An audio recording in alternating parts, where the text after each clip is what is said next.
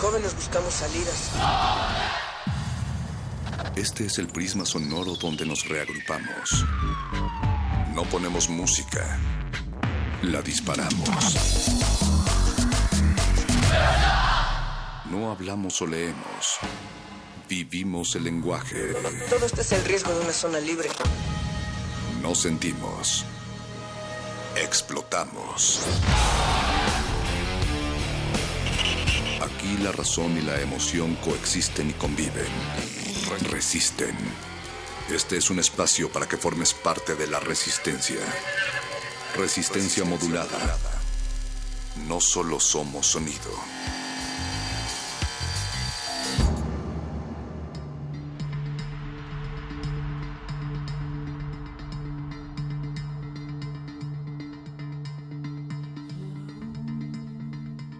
Otra vez eres noticia, eres dolor y maltrato, la crudeza de un retrato, la presa de la malicia, víctima de la injusticia, de un tiempo duro y oscuro. Estabas en un apuro, te adueñabas del presente. Y de noche, de repente, te cortaron el futuro. Otra vez apareciste, en primera plana, muerta por la injusticia cubierta madrugadamente triste. El silencio te reviste, pues tu cuerpo desvestido ya no grita ni hace ruido, pero en tu piel se evidencia el mapa de la violencia que en el país ha crecido. Décimas del ufloro panadero.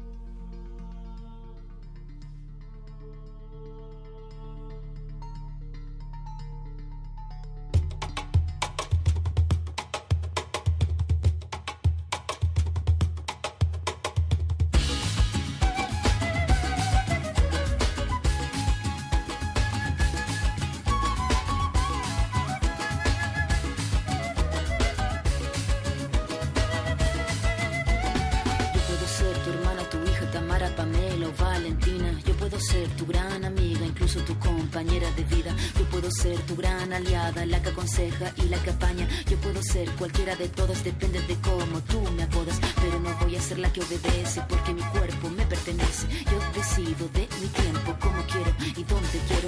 Independiente yo nací, independiente decidí. Yo no camino detrás de ti, yo camino de la para ti. Tú no me vas a humillar, tú no me vas a gritar. Tú no me vas a someter, tú no me vas a golpear. Tú no me vas a denigrar, tú no me vas a obligar vas a silenciar, tú no me vas a callar. No sumisa ni obediente, mujer fuerte, insurgente,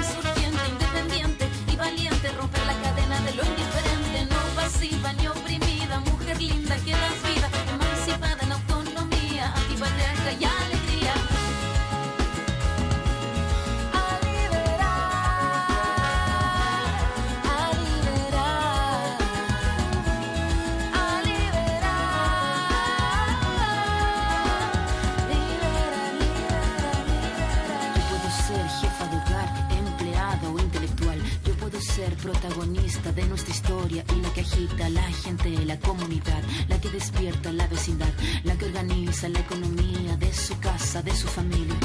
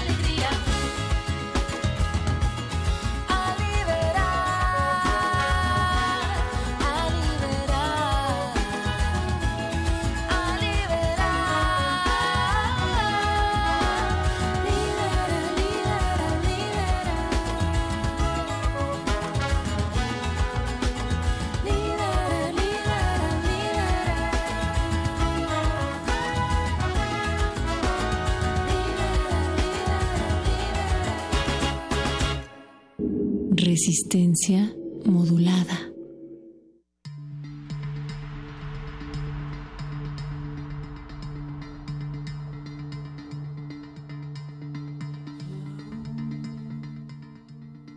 Antipatriarca de Anita Tijoux en esta noche de colores, números, tiempo y de flores como pasteles plenos de abejas, porque pues sí, el día ha sido definido como esa gran estafa. Las noches son el lugar en donde nos, refugiamos en este 4 de mayo. May the Fourth be with you, Paco de Pablo. Que la fuerza te acompañe, perro muchacho, a ti y a todos nuestros radioescuchas, a Don Agus en la operación técnica de este programa, a Alba Martínez en la continuidad. Alba, que la fuerza te acompañe. Eh, hoy y todos los días, en realidad. Así es. Pero hoy especialmente porque en inglés tiene mucho sentido. En inglés tiene todo el sentido. May the fourth be with you. Pero no importa de qué latitud seas, no importa cuál sea tu color de piel, cuál sea el idioma que hablas, todos compartimos algo y ese algo es... Oscar eh, en la operación, en la, producción. Ah, mira. ¿Eso es lo que compartimos todos? Compartimos nuestro gusto por Star Wars, ah, nuestro... nuestra, nuestro dominio de la fuerza, pues. para, para, hablar de esto tenemos a un experto, en unos momentos más estará no en esta cabina, sino desde la fuerza hablándonos Alf Noriega, escritor de el blog It's Spoiler Time, también escritor de filme y desde luego experto en Star Wars. Y un estimado de aquí de resistencia modulada, porque siempre que estamos en estas fechas él nos saca de apuros y nos ayuda a entender más el fenómeno y, bueno, y sobre todo a compartir, como bien decías al principio, el gusto por, por, por el fenómeno.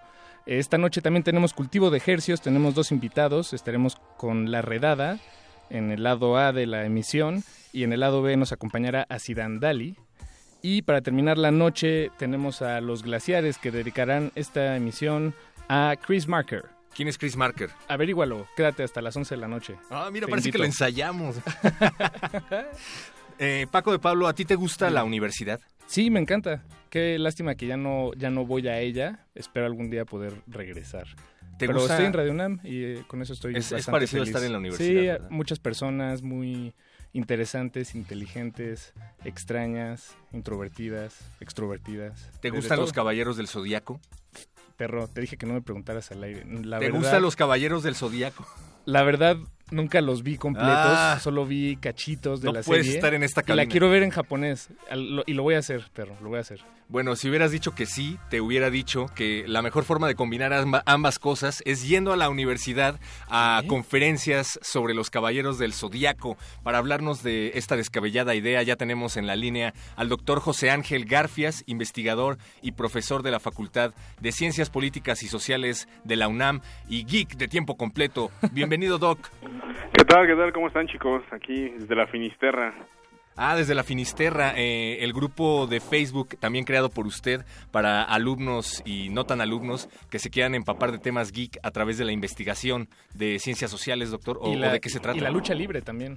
Y la lucha libre también, pero bueno, ahorita estamos para lo del día de Saint Seiya, ¿no? Como mencionaban, pues ya es dentro de ocho días, el próximo jueves 11 de mayo a las 11 de la mañana en el Flores Magón, aquí en la Facultad de Ciencias Políticas, en Ciudad Universitaria. ¿De, qué, se va a, ah, ¿De qué se va a tratar este evento, doctor?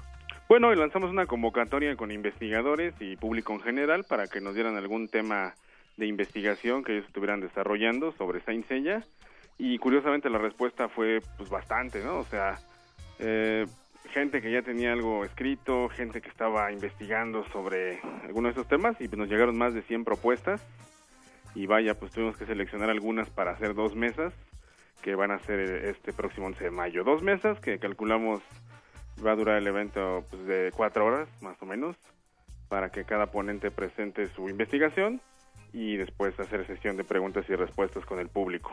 Qué, sorprendente es encontrarse con investigadores nerds, ¿no? Salen de debajo de las piedras. y, de, otros países también, porque eh, causó eco en las redes sociales esta convocatoria y pues va a venir gente de otros países también. Y José Ángel, ¿cómo qué, qué temas se abordarán en las mesas o desde dónde se, se tratan estas investigaciones alrededor de Caballeros del Zodíaco, Saint Seiya? Pues para adelantar un poquito, eh, básicamente las dos mesas se divide, la primera en mitología y Saint Seiya, y obviamente pues trae toda esta parte mitológica que acompaña la serie, estudios que van desde lo religioso, el simbolismo, eh, en fin, todo este tipo de temas. Y la otra que titulamos Ciencia y Saint Seiya, que va a hablar pues de conceptos que en la serie están presentes. Quizá uno de los que más recuerden es el cero absoluto. Ah, claro. Uno de los caballeros eh, tenía esa habilidad, ¿no? De construir el cero absoluto. Y bueno, tú cuando estabas chavo pues, no sabías que era el cero absoluto, pero sí existe. es una medida de temperatura que habla de lo mínimo que puede estar la materia, ¿no? La temperatura mínima, ¿no? Entonces Saint Seiya tiene esta combinación de mitología y ciencia y bueno, esos dos meses van a hablar de ese tipo, ¿no? Gente que va a hablar, por ejemplo, de alquimia, de las armaduras, son, son metales, entonces también estudios con químicos, eh, en fin, mercadotecnia también con Saint Seiya. Va a estar muy variada y muy interesante estas dos mesas.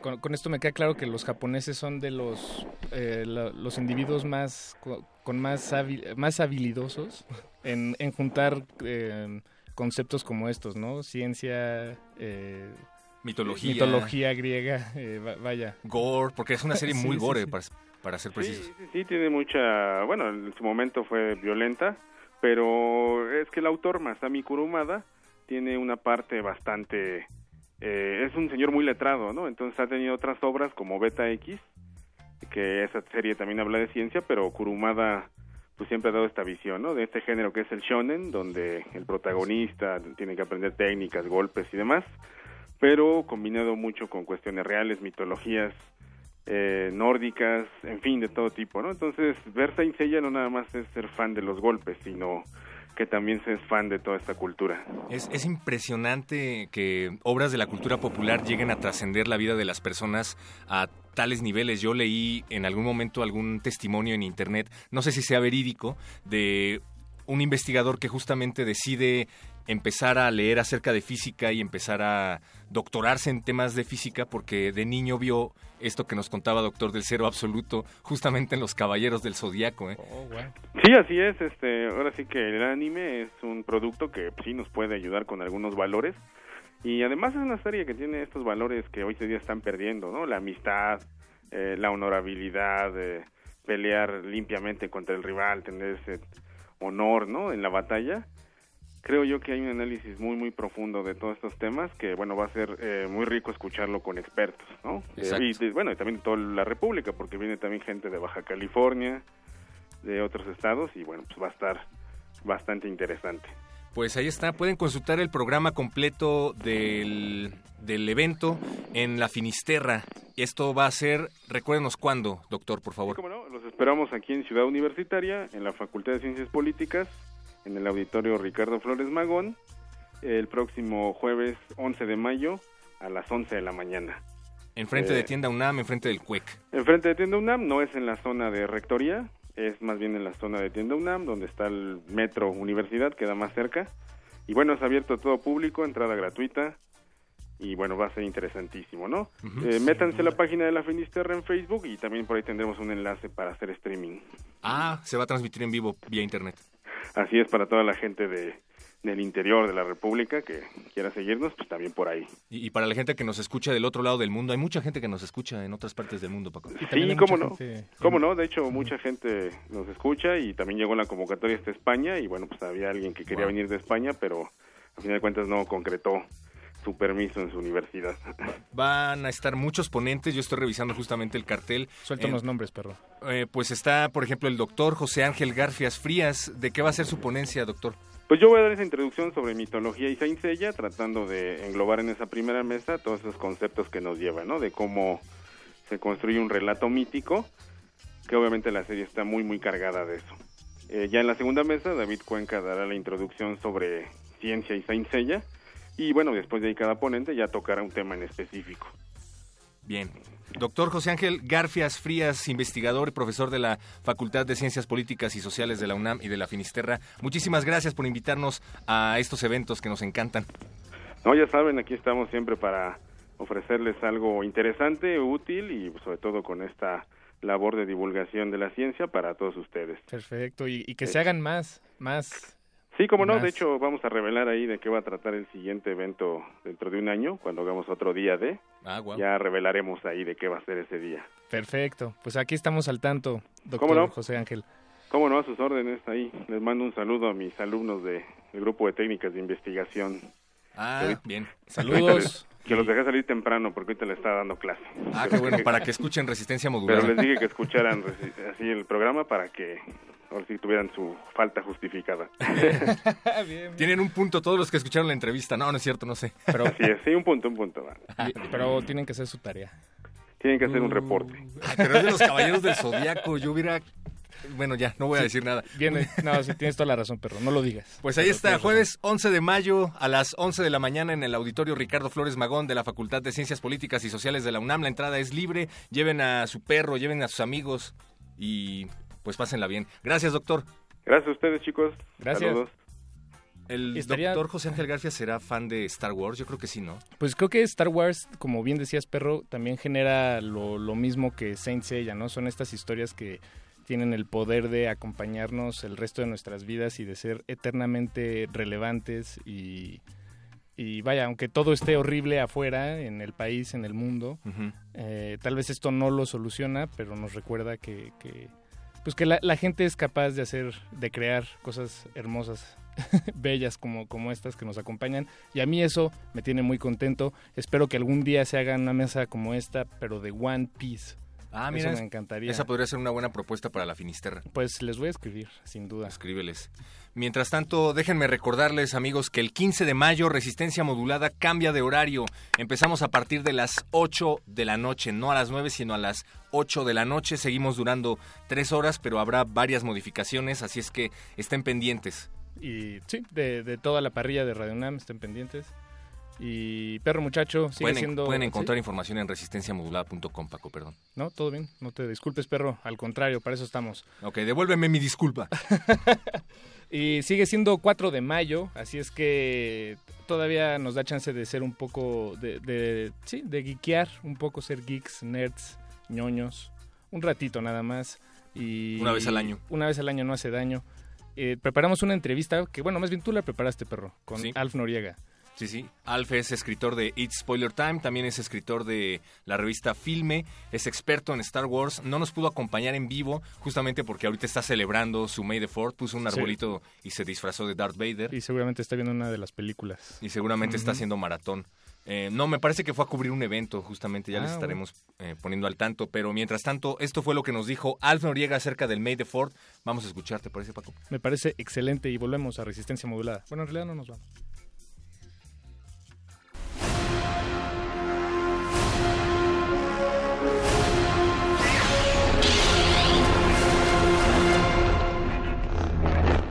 Resistencia modulada.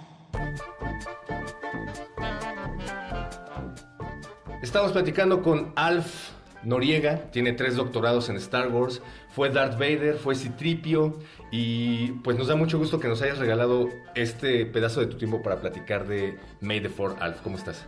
Muchas gracias. También soy Ewok por las noches, por si ocupa. 24 años. ¿De qué número calza? Soltero, judío, judío protestante, religioso, católico, cristiano, budista, Jedi. Jedi. También estás en un blog que se llama It's Spoiler Time que les recomiendo que visiten, bastante bueno. Claro, sobre el mundo de las series, todo lo que necesiten saber sobre la televisión, los programas, Netflix y demás, ahí lo tenemos. Y tiene un año más o menos que habíamos platicado. ¿Qué, qué otras cosas estás haciendo? Pues andamos escribiendo en todos lados. Realmente eh, la ocupación de un Jedi es de tiempo completo. Entonces, hoy estamos festejando el May the 4th be with you. No estamos en vivo, les recordamos, como seguramente ya les dijeron hace un momento, no estamos en vivo, pero seguramente tú estás en una convención de Star Wars. Estamos en la Conque, casi en este momento, igual festejando con un montón de fans. Y pues pueden seguirnos en las múltiples plataformas que nos puedan encontrar. Yo estoy en redes sociales como Alf Noriega F. Cuéntanos qué es el 4 de mayo, qué es el May the Fourth, cómo empieza y, cómo se celebra. Pones arbolito de Star Wars, te vistes de Darth Vader y partes un pavo. Hacemos un ritual en el que usamos las artes Jedi. No, mira, realmente el May the 4th de este año particularmente es muy especial. Porque justo este año se festejan los 40 años de, Star Wars desde su estreno. Entonces el May the 4th Be With You de este año pues conmemora todo esto, todo el legado cinematográfico y cultura pop que, que Star Wars representa pues para toda la gente que es tanto fanática como cinéfila y pues esta, celebración comenzó con el juego de palabras, ya lo hemos hablado hace un par de años también, el May the Force, eh, combinado con el Fourth, el número 4. Y desde entonces ya llevan unos 10 años festejando esto y desde entonces no, no ha parado. Esa es una de las razones por las cuales estamos platicando de este tema, porque a pesar de las décadas y décadas de haberse estrenado esta epopeya, sigue teniendo vigencia. pero no sé si tenga la misma relevancia, no sé si esté creando los mismos impactos que creó en los 70 en las nuevas generaciones, porque hay muchos chavos que están conociendo Star Wars con las nuevas películas, ¿no? Pues mira, no es igual. Por supuesto que en su momento, en el 77, Star Wars cambió la manera de, ver y hacer cine. Y actualmente, pues están yéndose a la segura. Eh, lo hablábamos hace unos meses con el estreno en, 2015 de The Force Awakens, que no fue una, fue una propuesta ambiciosa, pero en cuanto a la historia y, todo lo que querían demostrarse fueron a, la segura. Fue un soft remake, como, como lo ves. Es misma trama, Estrella de la Muerte Gigante y demás. Pero lo que viene, siento que sí va a ser un cambio en la manera en la que se va a escribir cine. Eh, el trabajo de Ryan Ghost, de Ryan Johnson y, Colin Trevorrow creo que lo, avalan. los avances que hemos visto en las películas que, vienen también lo, lo acreditan este, este intento de Disney por, por traer a las nuevas generaciones a, este mundo de Star Wars. Y pues bueno, un montón de series este, animadas, videojuegos, libros tenemos Star Wars para reto. El plan de Disney es tener un proyecto nuevo cada año de aquí al 2030. Tan ambicioso casi como el plan de Marvel, ¿no? Pues un poquito más ambicioso porque Marvel piensa hacer este, reboots de, franquicias cada vez que algún superhéroe muera y Star Wars pues no, no, no, tiene, no tiene con qué parar. Nerdgasmo, o sea, yo sé que todo esto implica un tinglado de corporaciones maléficas que apuntan a todos lados a que quieren ganar dinero, pero yo me siento increíble porque a los 12 años nunca se me hubiera ocurrido ver todo esto, ¿no? Pues yo en el 2005 creí que era el fin. Episodio 3 termina, ya no vamos a tener nada más. A Lucas se le ocurre hacer su serie animada, que estuvo bastante bien. La verdad es una joya de la animación. Las primeras temporadas son lentas. ¿La de Cartoon Network, la, de, los clones? No, la, que siguió, la de animación 3D, eh, ah. de Clone Wars, que es básicamente lo mismo. Si tienen un chance, véanla. La primera temporada es muy lenta, pero la demás sí tiene un, estilo muy propio. Además, con un presupuesto de televisión hicieron algo increíble. Y después vinieron más cosas, vinieron más cosas y ahorita voy a vivir hasta los 30, 40 años y van a seguir saliendo películas, series y demás de Star Wars. Entonces siento que esta, esta vida geek no me va a dejar nunca. Muy bien, esa es la idea. Eh, de hecho, me parece que el propio George Lucas está cumpliendo una promesa que hizo hace 40 años. Hay una entrevista en donde Mark Hamill dice, George me propuso una nueva serie de películas en donde yo sería una especie de Obi-Wan Kenobi. ¿Cuándo lo vamos a filmar? Ah, como dentro de 30 años más o menos, ¿no? Sí, el, el plan original era que en el 2010 la iban a filmar, pero no todo sale como uno quisiera. La verdad, cuando uno es creador de algo, tiene planes a futuro y finalmente cuando Lucas decide venderle los, derechos a Disney, Disney hace una falsa promesa, esto sí no es tan conocido, hace una falsa promesa de tomar en consideración las ideas que tenía Lucas en su momento. Y justo llega JJ Abrams y todos los productores y dicen, ¿sabes qué? La historia de Lucas no me sirve, la voy a hacer a un lado y vamos a hacer este soft remake con Luke en versión femenina, con Han Solo en versión latina, eh, el chico este afroamericano. Y pues si bien Lucas tenía un plan muy ambicioso, que ya lo hablamos hace tiempo, eh, Disney tiene sus propias reglas, su, propia manera de generar billetes verdes. Y está funcionando, la verdad, este, el estreno ah, de Rogue One el año pasado es una prueba de ello, fue una, también una propuesta que tenía 50% asegurado el fracaso y 50% el éxito, y al final de cuentas salió bastante bien. Tenemos en la trilogía original, tú me corregirás, tú eres el experto, una epopeya que tiene personajes simples, que tenemos el camino del héroe, tenemos al gurú que apoya al héroe, pero sí hay cosas que trascendían para su época, ¿no? Tenemos el ejemplo de Carrie Fisher, que no era precisamente la damisela en peligro, y no sé si consciente o inconscientemente están llevando a cabo algo similar al hacer a la protagonista, a la nueva Luke, una, una chica. Pues mira, la, gente lo pide. O sea, estamos viviendo una época en la que la equidad de género es el tema del día. Entonces, ya no vamos a tener a la, a la princesa, a la damisela en peligro. Quizá ya no tengamos el romance del héroe con la, con la chica. Entonces ya la gente lo está pidiendo. Si tú ves ahorita la cartelera de las 10 películas blockbusters que hay, Seguramente siete son protagonizadas por, por chicas fuertes con este perfil. Sin embargo, aquí se dieron a, la, tarea de, hacerla, no hacerla una Marisú, que muchos pensaron eso en su momento, que todo le salía bien, que agarra el sable con la fuerza, que es una excelente piloto, mecánica y demás. Si te pones a pensar un poco más, ella sí sufre porque no tiene familia, está descubriendo quién es. En la entrega que tenemos en diciembre de este año se va a llevar la decepción de su vida, por lo que Mark Hamill ya habló y el director también.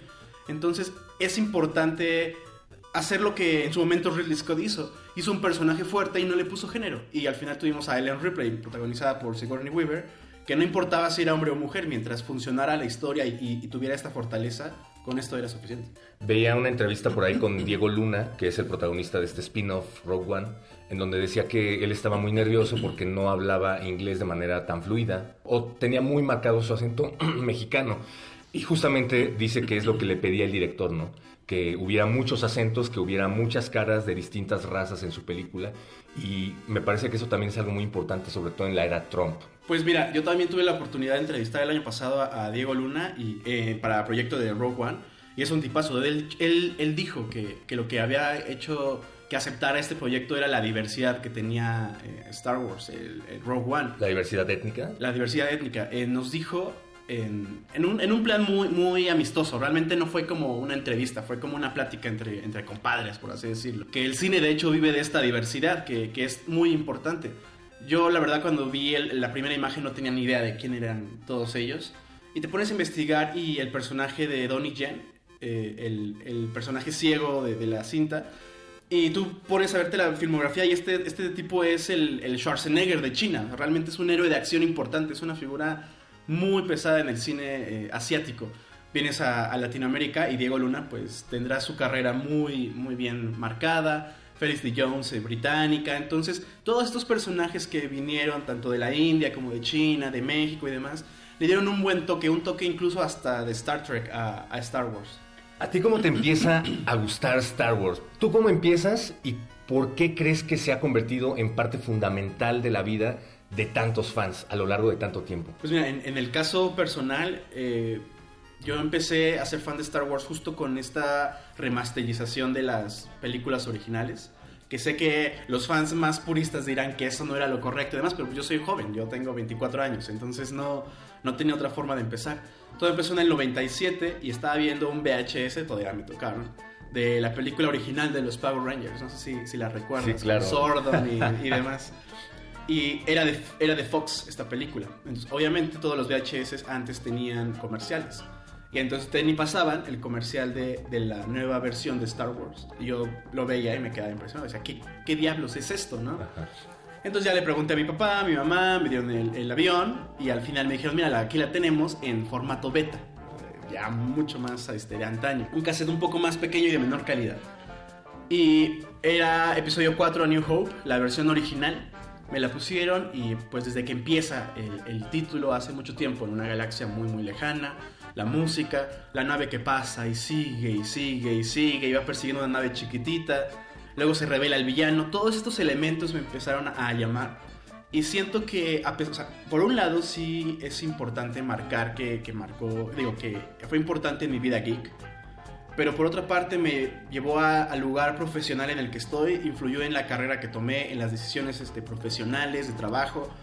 A mí me, gustan mucho las historias, yo puedo pasar horas escuchando historias, platicando con alguien, escuchando qué le ha pasado en su vida y se lo agradezco mucho al cine pero especialmente a Star Wars porque me mostró la historia de un granjero que quería salir a conocer el mundo. Me, mostró a una mujer que era una princesa pero tenía unos grandes pantalones puestos. A un pirata espacial que era el galán de galanes con su perro gigante de lado. Siento que Star Wars marcó tantas vidas así como la mía. Nos contó una historia que era muy básica, como lo hablamos, como el camino del héroe de Joseph Campbell y sí. todo lo que hemos escuchado durante años. Pero también estos elementos fantásticos de, y de ciencia ficción combinados hicieron que tuviera un impacto en, tanto en, en, nuestras mentes como en nuestros corazones.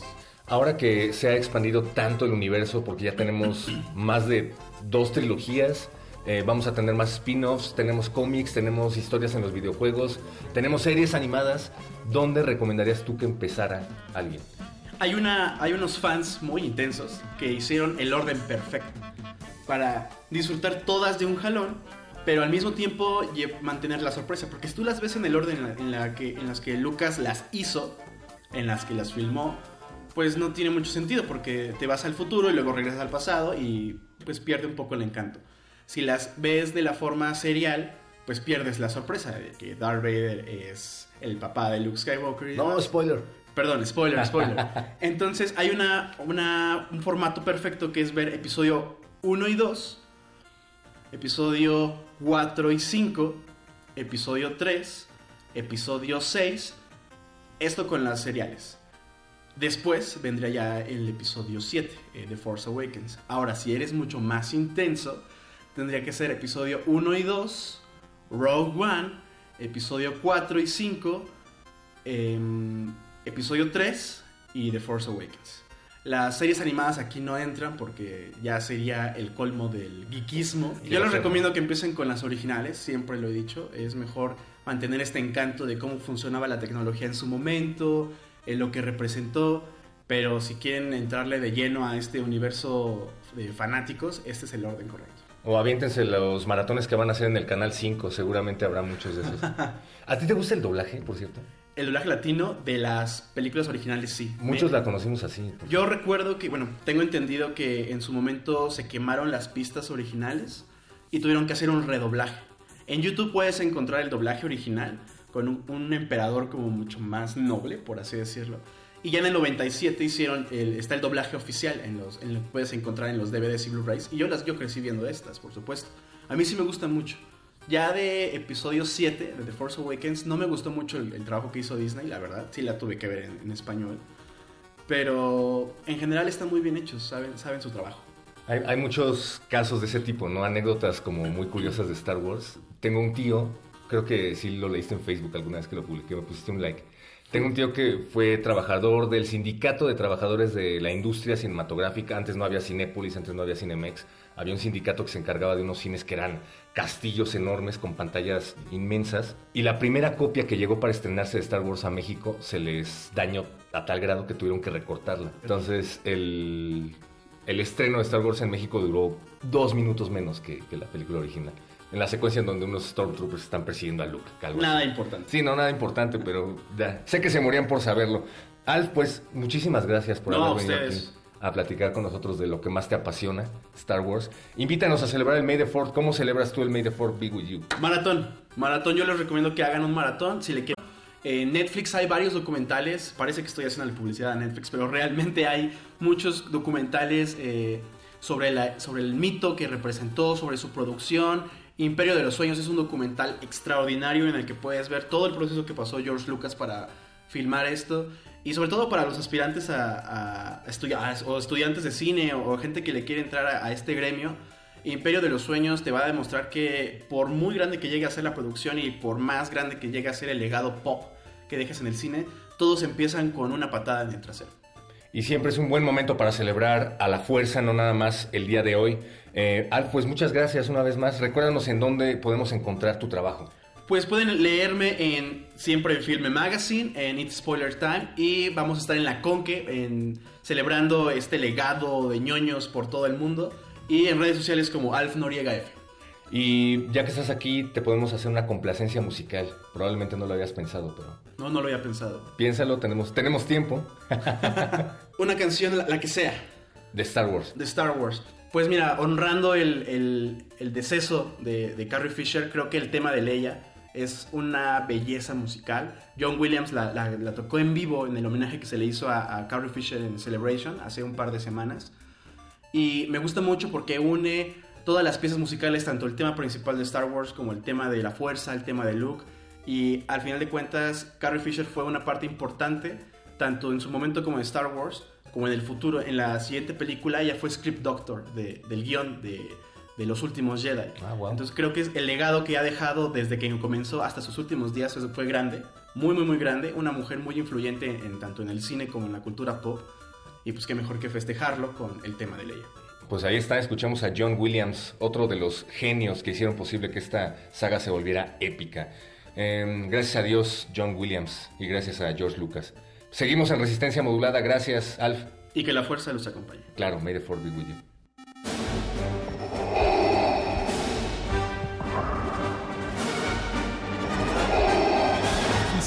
modulada.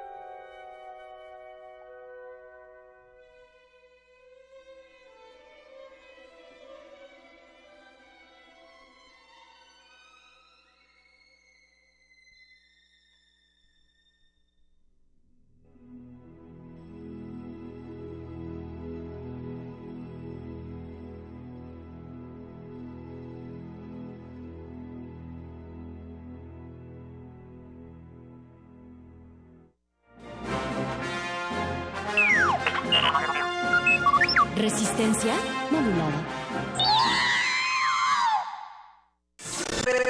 Recientemente la Organización de las Naciones Unidas para las Mujeres determinó que la violencia contra las mujeres es una pandemia. ¿Por qué los esfuerzos institucionales no están funcionando para poner un alto a la violencia y también identificar que es importante involucrar no solamente a las mujeres, sino también a los hombres en el combate a la violencia de género. ¿La resistencia es demasiado nocturna para ti? ¿Te encanta la programación de Radio UNAM, pero debes despertar temprano al día siguiente? No, no, ¿No puedes permitirte oír la radio hasta la medianoche? Tenemos la solución.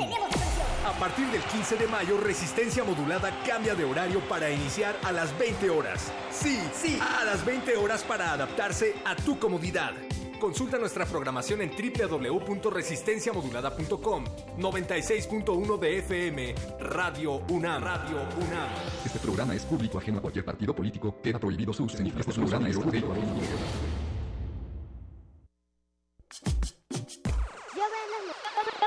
Las, yo veo en las noticias que los niveles de delincuencia, secuestros y corrupción están muy elevados y que cada vez hay menos educación. ¿Por qué se pierde el respeto a nuestros mayores, a nuestros vecinos, a nuestro país? ¿Por qué las diferentes etnias de nuestro país están perdiendo? ¿Por qué no valoramos la riqueza de nuestras raíces? Porque no estamos practicando valores.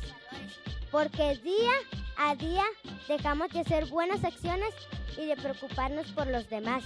Si cada uno de nosotros valorara lo positivo de nuestras culturas, ¿qué, riqueza tan grande, grande tendrían, tendrían? Olvídate un poquito del celular, del videojuego, del chat y abraza a quien quieres. Háblale personalmente y los lazos del amor y los valores aumentarán. Respetemos la diversidad cultural. Respetemos nuestra sociedad. Hagamos una sola cultura, la, la, cultura de la paz. Resistencia modulada.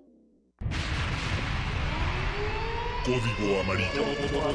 Se le solicita a toda la resistencia tomar sus posiciones. Nuevas muestras musicales están por llegar. Manejen los caldos sonoros con extremo cuidado. Si tenemos suerte, un nuevo virus podría nacer. Inicien descontaminación para entrar al laboratorio de cultivo de ejercios.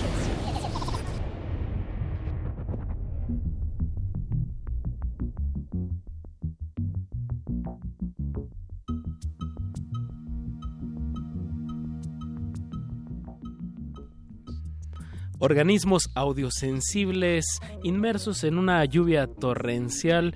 Bienvenidos a otra contagiosa emisión de Cultivo de Hercios. El consomé acusmático de la abuela modulada y en este caldo se cocinan las nuevas sonoridades que hacemos llegar hasta sus oídos. Por el 96.1 de FM XEUN. Radio UNAM transmitiendo con 100.000 watts de potencia desde el Valle de México. Y llegamos hasta el mundo entero, la aldea global, a través de nuestro portal www.resistenciamodulada.com y www.resistenciamodulada... No, eso ya lo dije, radiounam.unam.mx. Como ya se habrán dado cuenta, esto es un programa totalmente en vivo. Celebremos eh, la música al aire, Paquito, la Y- música y la gente que la, la hace. Eso es, de eso se trata este espacio, de, de poner música, charlar con la gente que está detrás de ella o enfrente o a un lado. Y le damos la bienvenida, por supuesto, también a Eduardo Luis, miembro, el, digamos, el, el pie pequeño de, de esta... de este- Pie pequeño, de verdad. Eso- eso es Pero una de cariño. caricatura, ¿no? Sí. De Hola este chicos. ¿cómo están? Bien, ¿tú? Luis. Bien, bien, todo bien. Todo También bien. eres el más chaparrito, entonces. ¿Chaparrito? De- sí, de eso, eso, tres, eso, eso pues. está cool. Sí, sí, sí, Sí. en verdad, sí. Yo soy joven, muy joven aún. Pero, pero en realidad tú eres el responsable de, de que esta emisión salga es verdad. como es debe de verdad. salir. Confían demasiado en mí, pero gracias. Está- están nuestros oídos puestos en ti, Eduardo Luis. Y pues hoy siendo mayo 4 a las 21 horas con 51 minutos, Paquito, demos inicio a Demos este, inicio. experim- este experimento radiofónico que hemos titulado Cultivo de Hercios. Vámonos con el menú desde El menú, el lado B Desde el final. Desde el Esta final. emisión tiene el lado A y el lado B. El lado B eh, tiene como invitados, como sujetos de estudio esta noche a los miembros de Acidandali, que están de estreno. Los queremos mucho y no podíamos esperar invitarlos de nuevo. Los poperos del noise. Los poperos del noise, exactamente. En- eso será el final. En medio del, del cambio de lados tendremos una recomendación de Joan Escutia, nuestro bloguero favorito. Y para arrancar el, Uy. el lado A de esta emisión de Cultivo de Empezamos con un, un plato Fuerte. Muy fuerte. Empezamos fuerte este este Con mucha sal. emisión. Con mucho azúcar después de las galletas que me comí. Le damos la bienvenida a Carlos y Casa. Una vez más, bienvenido Carlos, ¿cómo estás? Gracias, feliz de estar ante estos micrófonos y ante este bello auditorio nocturno de Radio UNAM. Eso, Carlos, un, ve- un verdadero privilegio tenerte una vez más en estas frecuencias. Y compartir galletas, por Además, supuesto. sí. Compartan sus drogas. Exacto. El otro día me tocó realmente vivir de cerca qué le pasa a unos niños de cuatro años cuando comen mucha azúcar. Es una cosa impresionante. ¿Cómo que te tocó ver de cerca? Es que fue Día del Niño y estaba dándole clases a, a unos gemelos de cuatro años que se comieron un brownie cada quien y te lo juro que no los, o sea, le hacía bla y se empezaban a reír, así se quedaban riéndose, les ponía música y se quedaban así bailando. Era una cosa, Se el azúcar, en unos monstruos. el azúcar es una droga muy fuerte. Sí lo es. Lamentablemente no siempre se reconoce como tal. Pero bueno, ya estamos bien azucarados. Eso. Ya el café no nos sabe igual. Y le damos la bienvenida a Carlos y Casa que... Pues si bien venimos a hablar y a compartir música de uno de tus proyectos, Carlos, que se llama La Redada. Así es. Eh, platicar contigo siempre es un placer, independientemente de, de cuál sea el De la tema, excusa. ni de, ni de la excusa. Entonces, pues bienvenido, Carlos. No, gracias. Un, un gusto para mí estar aquí con ustedes. Carlos. Representando a la redada. Exacto, como, como por darle algún para antojar a la audiencia que va que va a escuchar al proyecto, por si no lo han escuchado, eh, ¿cómo, ¿cómo lo empezarías a describir? ¿Cómo, cómo lo irías marinando para, para que... Para su cocción. Exacto. Eh, pues ante todo es un grupo de amigos que nos juntamos hace un, un- un ratito, ya un añito por ahí, un poquito más. Y pues en nuestros tiempos libres entre todos fuimos armando un repertorio que pues yo tenía interés especi- especial en, en montar y pues ahí fueron saliendo varios de los temas y pues desde entonces hemos estado tocando por aquí por allá, este en la ciudad, hicimos también una gira por el norte y ahora pues estaremos tocando este próximo sábado en el Festival de Repente en Derredor que está aconteciendo desde ayer y hasta ayer. el sábado. Un este festival organizado por músicos este y que pues concentra a buena parte de, de los buenos de los músicos más chidos que hay en el DF yo creo al menos en el campo de la Improvisación. Sí, sí, sí, el, el lunes estuvimos platicando con... Con Misha Marx y Carlos Alegre. Alegre. Exacto, dos de los organi- organizadores y pues bueno, chéquenlo como dijiste, de repente en derredor, en, en cualquier, bueno, en Facebook y, y exacto, es desde ayer hasta el sábado, ustedes como la redada van a estar en el, en el evento eh, de, de clausura en el Moy Collective. En el Moy Collective, ahí en la Doctores. Ujú. Exacto. Que si alguien tuviera la dirección exacta, yo todavía no la he podido encontrar. Ahorita, en- les damos más coordenadas, pero hay que, hay que irla haciendo de emoción. Eh, vamos a, a sonar una canción, yo creo que ya es momento, eh, Carlos, eh, de, de su EP que salió a finales del año pasado.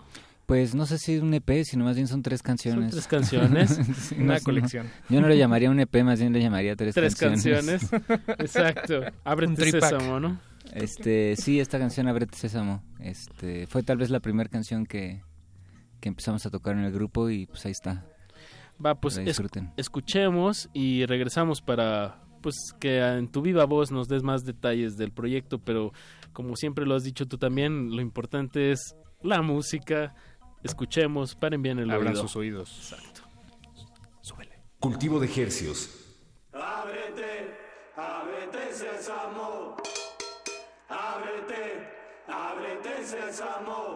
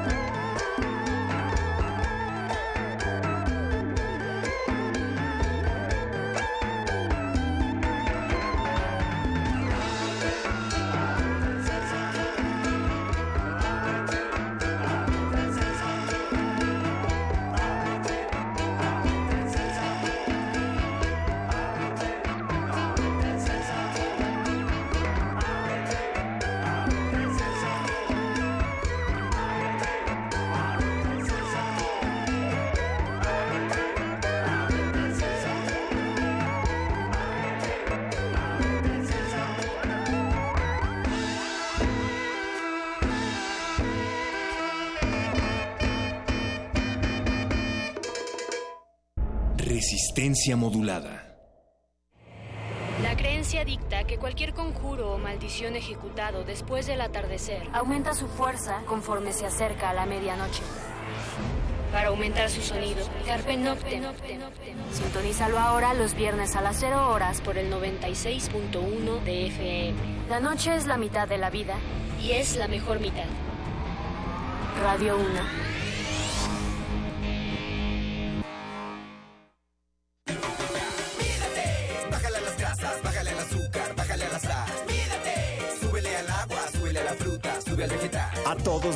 Un buen postre después de comer, pero recuerda que no debes excederte. Sírvete porciones pequeñas. Bájale a las grasas, bájale al azúcar, bájale a la sal. Mídate, súbele al agua, súbele a la fruta, sube al vegetal.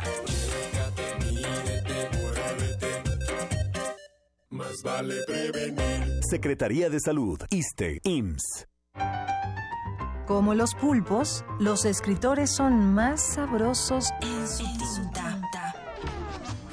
Una producción del Instituto de Energías Renovables de la UNAM. Lunes y miércoles al mediodía por el 96.1 FM. Radio UNAM.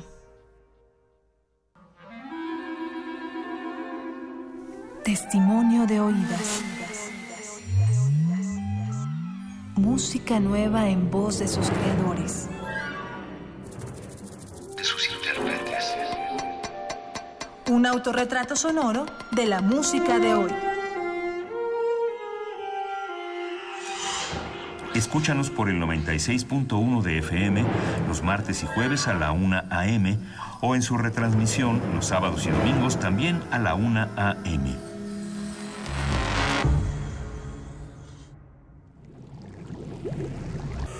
Cultivo de Hercio.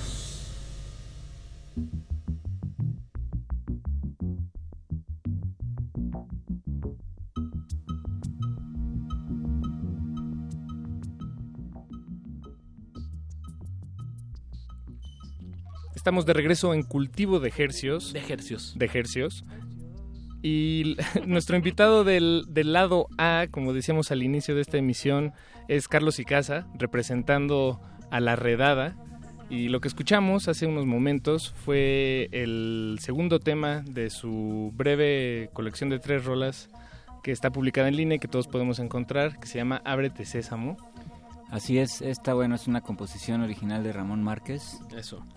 Y este y pues es un tema bastante sabroso que vamos a estar interpretando este sábado en el festival de repente en derredor en el colectivo Moy que es en la calle de José María Bertis, Doctor Bertis, número Exacto, 86, número 86. 86, ahí en el corazón de la Doctores. La Bertis ya está bien tranquila.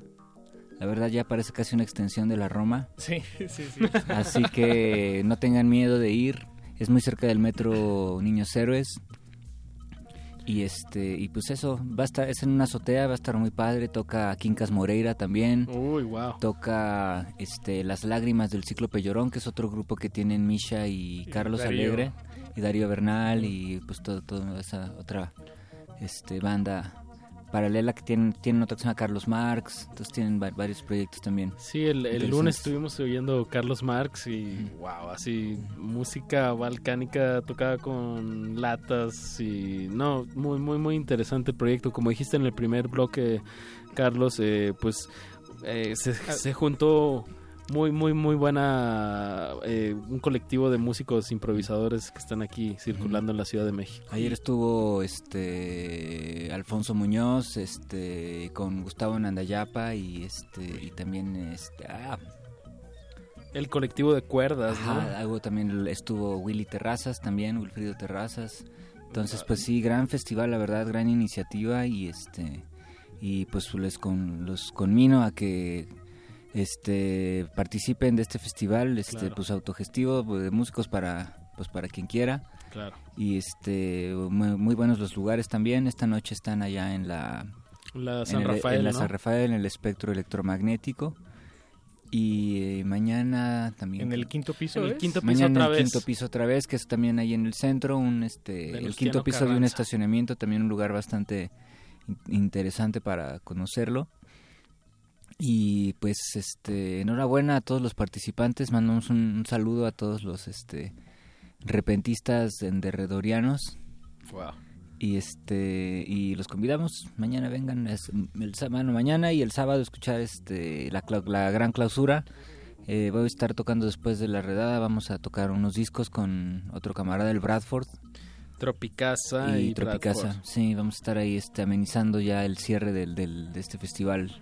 Bien. Oye, Carlos, ya dijiste pues lo, lo más importante que es asistir a estos eventos que, que apoyan a la escena directamente, estos esfuerzos. Y, y que eh, se regale en ese momento, ¿no? Yo creo bien, es, claro. es este... Más de que apoyen ustedes, apóyense y regálense. exactamente, exactamente, apóyense. Porque además también son, son eh, personajes, proyectos, bandas que, que pues no, no, no, no siempre son fáciles de pescar, digamos. Y ahorita están Sí, no. varias de ellas juntas, entonces eh, vale bastante la pena. Oye, y, y a lo que iba con, con el comentario, o sea, de que obviamente hay que ir el sábado a- al colectivo Moy, eh, ahí en la colonia Doctores, para verlos en vivo, pero también de lo que escuchamos eh, de, de su trabajo, eh, nos comentabas que está grabado en vivo. ¿Cómo, cómo, cómo fue este proceso de... de eh, fue, obviamente fue una decisión súper consciente, pero Ajá, ¿cómo, ¿cómo sucede esto? ¿Cómo toman esta decisión de, de su música grabarla en vivo? Pues es que es muy diferente, o sea, yo creo que ahora lo que platicamos un momento, ¿no? De que, ay, yo escuché a tal grupo y su, su página se oía muy bien, pero yo lo escuché en vivo y puta, suenan bien gacho.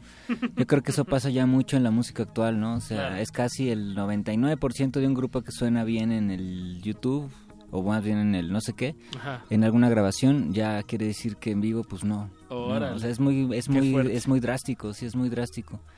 Y pues antes, ¿no? Antes para entrar a un estudio, pues tenías que tener un cierto nivel, ¿no?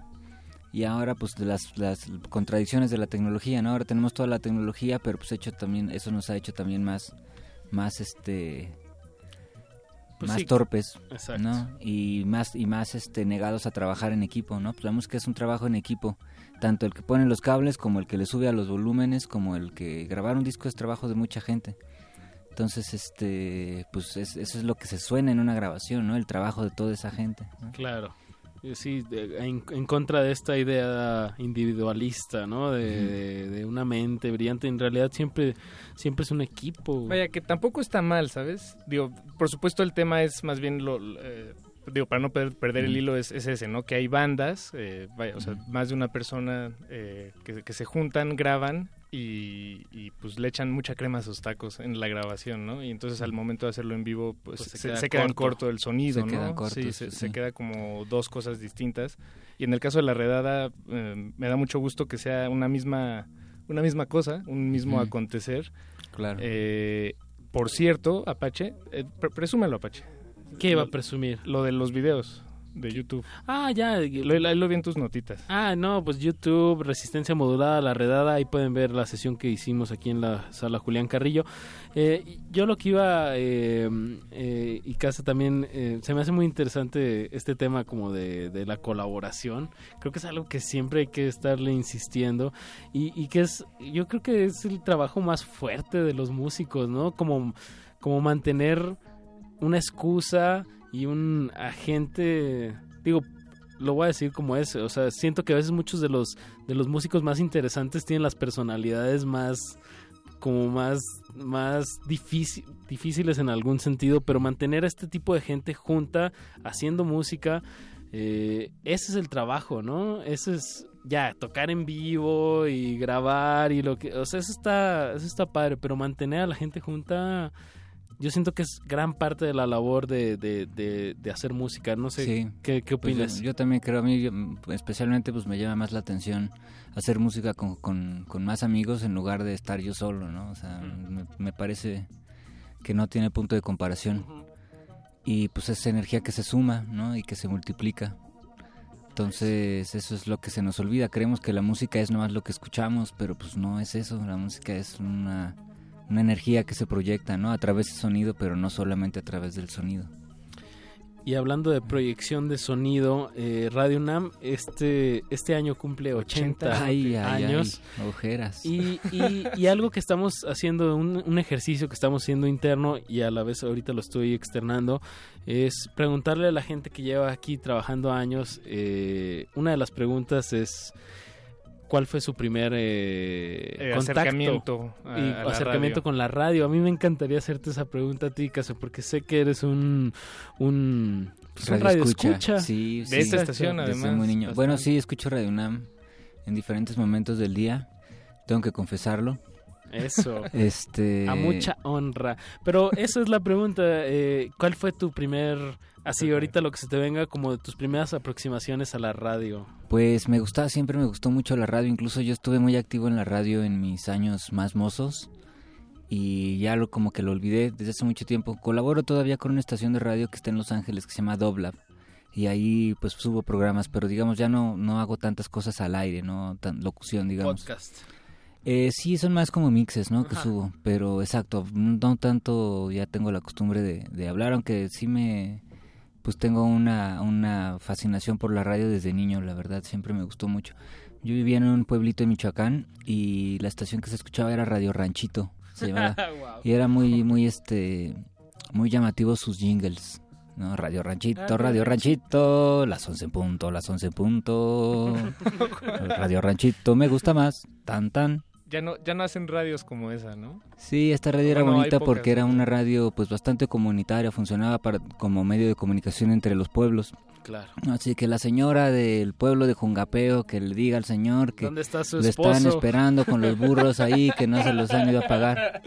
Cosas así, entonces era pues un medio de comunicación, ¿no? Lo- Seguía siendo un medio de comunicación Lo- importante. Me, me gusta que para que un medio de comunicación con esas características y ese alcance, pa- pa- para que sea efectivo, implica que necesariamente todos están ahí pegados, ¿no? O, o sea, Mm. todos están escuchando la radio pues todo el día o Pues es una prácticamente todo el día, referencia, ¿no? O sea, es, es como scrollear ahorita en la noche, ¿no? En algún sentido. Sí, la radio debería de, de- de cada vez un poco más retomar ese papel que tuvo, ¿no? Está como muy relegada, lo sien- siento, pero lo bueno de la radio es que puedes hacer muchas otras cosas mientras la escuchas. ¿no? Esa es la principal ventaja. Y yo la verdad escucho muchas otras cosas al mismo tiempo que estoy escuchando la radio. Te puedes estar bañando, te puedes estar haciendo un huevito y Puedes ya- estar y ya escuchando te- un disco. Puedes estar, yo puedo Sí, escuchar, bueno, sí. me gusta mucho escuchar música mientras escucho la radio también.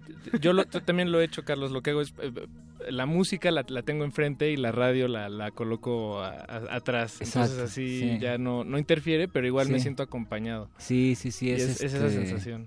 No tan, bueno, la hay mucha gente que, que, que, que apela a ese sentido de la radio, no es que me siento acompañado. Mm. Y es bueno, es, es muy, muy importante, pero también es el hecho de que te permite tener también como un, un referente, pues en una ciudad como esta en donde Claro, pasan no, cosas razón. todo el momento, o tiempo, sea, y te donde asomas por la ventana y está pasando algo, ¿no? es este bueno decir, saber tener algo que, te, que en caso de que pase algo que haya necesidad de saberlo, o como por ejemplo un terremoto o una este caída de un meteorito gigante, entonces pues es bueno tener un medio de información que te lo haga saber pues y, y de que si pronto se caen, sí es si importante, se caen sí ciertos medios de Exacto, ¿no? información como el internet que se puede caer, según yo bastante fácil.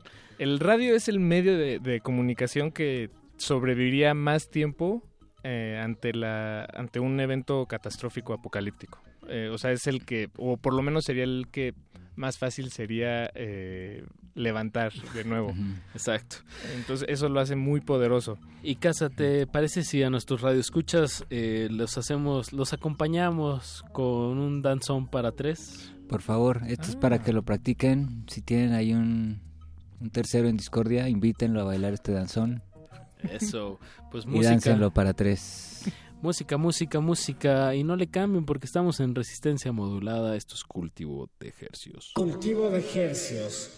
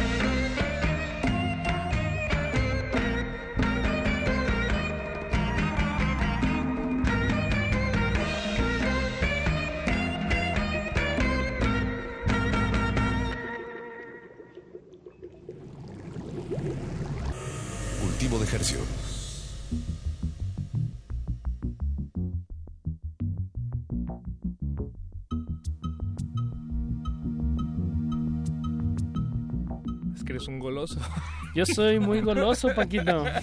Goloso, pero sobre todo gozoso de estar en las frecuencias del 96.1 de FM, Radio Nam y en el mundo entero, desde la comodidad de su computadora o tablet por resistenciamodulada.com. Ah, cómo me encanta.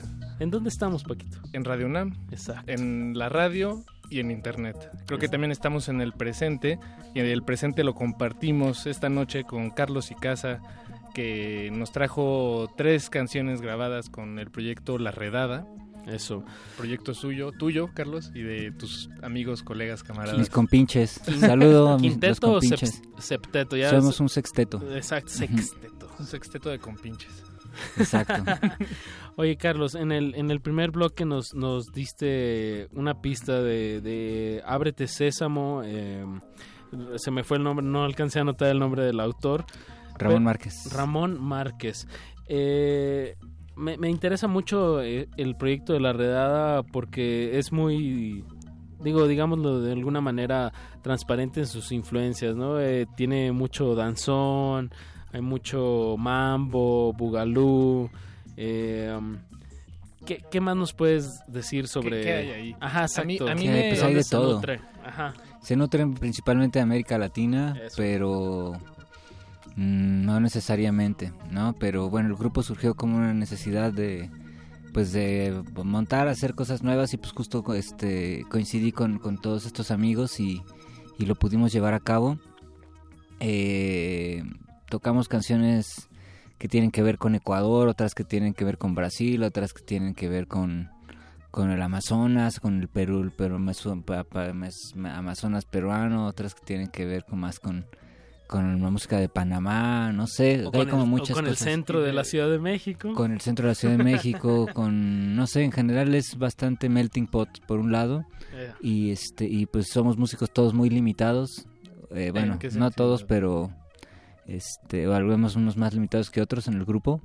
Entonces, pues lo mantenemos de una manera muy simple, ¿no? Yo, mi, mi intención original era pues hacer una danzonera y dedicarnos, pues, ahora sí consagrarnos en cuerpo y alma a ese bello este Ritmo. ritmo, pero desafortunadamente pues no somos todavía tan duchos. Entonces, por ejemplo, este danzón para tres pues fue una de las primeras composiciones y pues como lo pudieron ver es muy bruto. si usted es un danzón, un, dan- un este bailador profesional de danzón, a lo mejor va a decir estos Ay, están- son como los chavos. Ramones del danzón. ¿Por qué? ¿Qué- digo, ya, ya clavándonos en esa, en esa textura, Carlos, ¿qué, qué hace un buen danzón? que- Ramones que del no- danzón, Que wow. no... eh, Que, que- que no está en esa grabación de, de la redada, por, por así decirlo. ¿Qué Es- hace? Bueno, no, pues es que danzón es complejo, son complicados, o sea, son ritmos muy muy cadenciosos, ¿no? Que tienen una- un, un ritmo muy muy este muy acentuado, ¿no? Sobre todo porque tiran hacia los ritmos más lentos, ¿no? Entonces, este O se en aceleran nuestras- en algún punto. Sí, exacto, y tienen sus momentos más aceleraditos, pero pues son orquestaciones grandes, ¿no? Entonces, Claro, ya, ya te complicadas, ¿no? Entonces con muchas progresiones y muchas este, melodías que se complementan y tal. Entonces nosotros pues más bien lo hacemos de una manera más bien bruta, pero no escasos de, de, de enjundia. Tú lo dijiste muy bien en el otro bloque, Carlos. Sumando, sumando fuerza, ¿no? O sea, Eso. eso, eso, es que es eso, es eso, es eso. El virtuosismo ya, chole con el Sí, virtuosismo, no. ¿no? yo, yo me di una buena dosis de virtuosismo en la secundaria y créanme que me bastó para el resto de mi Sí, vida. empalaga, empalaga Sí, muy empalaga. rápido. Como decía José José, hasta la belleza cansa. Hasta la belleza cansa. Bien. Anota esa, Pache. Oye, Carlos, ¿y qué, qué otros rit- Bueno, ya tal vez clavándonos un poco más en esta, en, en esta línea que tendió Apache, eh, mencionamos algunos ritmos que, pues, son más conocidos, por así decirlo. Está, mencionamos el danzón, el mambo, El cha-cha-cha. el cha-cha-cha, eh, pero me imagino, o más eh, te pregunto, ¿hay otros ritmos eh, Presentes en- presentes Claro. que, digamos, están en una categoría más desconocida, como, no sé, el guaguancó?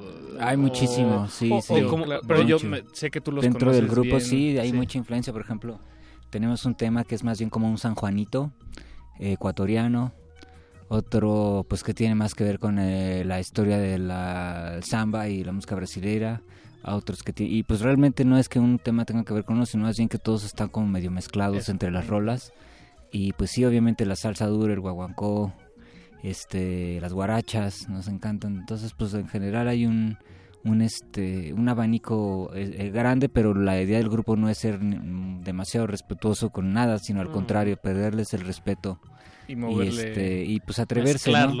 Atreverse a, a, ahí a, a echarle ganas con algo Claro, y, y como, por ejemplo, también hay como, no sé si la palabra correcta sea subgéneros o, o como hasta ciertas modas que hubo en, en un momento, ¿no? Como en los 60s, Mm. de, de música latina en Estados Unidos, eh, también están rescatando eso, ¿no? Como el bugalú. Digo, tú debes de saber muchísimo más de estas que fueron como como modas, ¿no? Como chicles que se vendían del Claro. verano, ¿no? Pues sí, es que en los 60 pues el- era el auge del capitalismo y sobre todo musicalmente pues había toda una efervescencia, ¿no? Entonces lo más interesante es que tal vez este por primera vez la música de los negros empezó a ser popular, ¿no? Y empezó a ser en la radio, hablamos pues por ejemplo del rhythm and blues y el rock and roll como hijo bastardo de la música blues. negra, ¿no? Ajá. Entonces, este, pues los, los, los latinos que vivían en Estados Unidos, principalmente en Nueva York, dijeron, bueno, pues nosotros también somos negros, chico. ¿Por qué nosotros no tenemos hits en la radio? Si sí los tiene Ray Charles y los tiene Otis Redding, ¿por qué no, porque nosotros, no? O sea, Y ahí está la Fania. y entonces se empezaron a juntar los latinos y empezaron a hacer esto que se le llamó Latin Soul, por el, de alguna manera, Bugalú en otro momento, pero realmente a fin de cuentas era pues el, el principio de lo que se pudo haber después llamado salsa, ¿no? O sea, mezclar diferentes elementos, las, las claves, los ritmos afrocubanos con el rock and roll, con la música soul, con la música funk, que pues ya estaban teniendo reconocimiento y sobre todo ya sonando en las radios no solo que eran para el público negro, sino sonando en las radios de los blancos y ya pues eh, había digamos una una una verdadero reconocimiento, ¿no? Al menos en términos comerciales de, este legado afroamericano, ¿no? Entonces, por ahí va un poco también recuperamos y nos interesa mucho toda esta situación y pues algo algo de eso hay también en el en el cóctel que es la redada. Y afortunadamente para todos nosotros y para todos ustedes, la redada se presenta este sábado en el colectivo Moy, en el marco del festival de repente Enrededor. Así es. Em, al que todos están muy invitados, los invitamos, invítense ustedes, sal- salgan. Vertis 72 la dirección. Eh, Vertis 86. Vertis 86, eh, los esperamos a partir de las 8 de la noche el sábado. Mañana también hay actividades dentro del festival, así que mm, les invitamos encarecidamente que, que, este, se hagan un favor y, y se acerquen a, a este festival que pues, la verdad está bastante disfrutable. Me encanta esta manera de invitación, ¿no? Háganse un favor. Regálenselo, regálenselo. Sí. Bien. Carlitos nos, eh, y Casa, nos queda un, un tema más para, para despedir porque tenemos que seguir con este programa. Eh, ¿con, qué, ¿Con qué nos vamos? Este es un tema también que es bastante popular en nuestras tocadas. Este, nosotros lo bautizamos como Hippie Juárez. y este es un tema original de Luis Ernesto Estrada.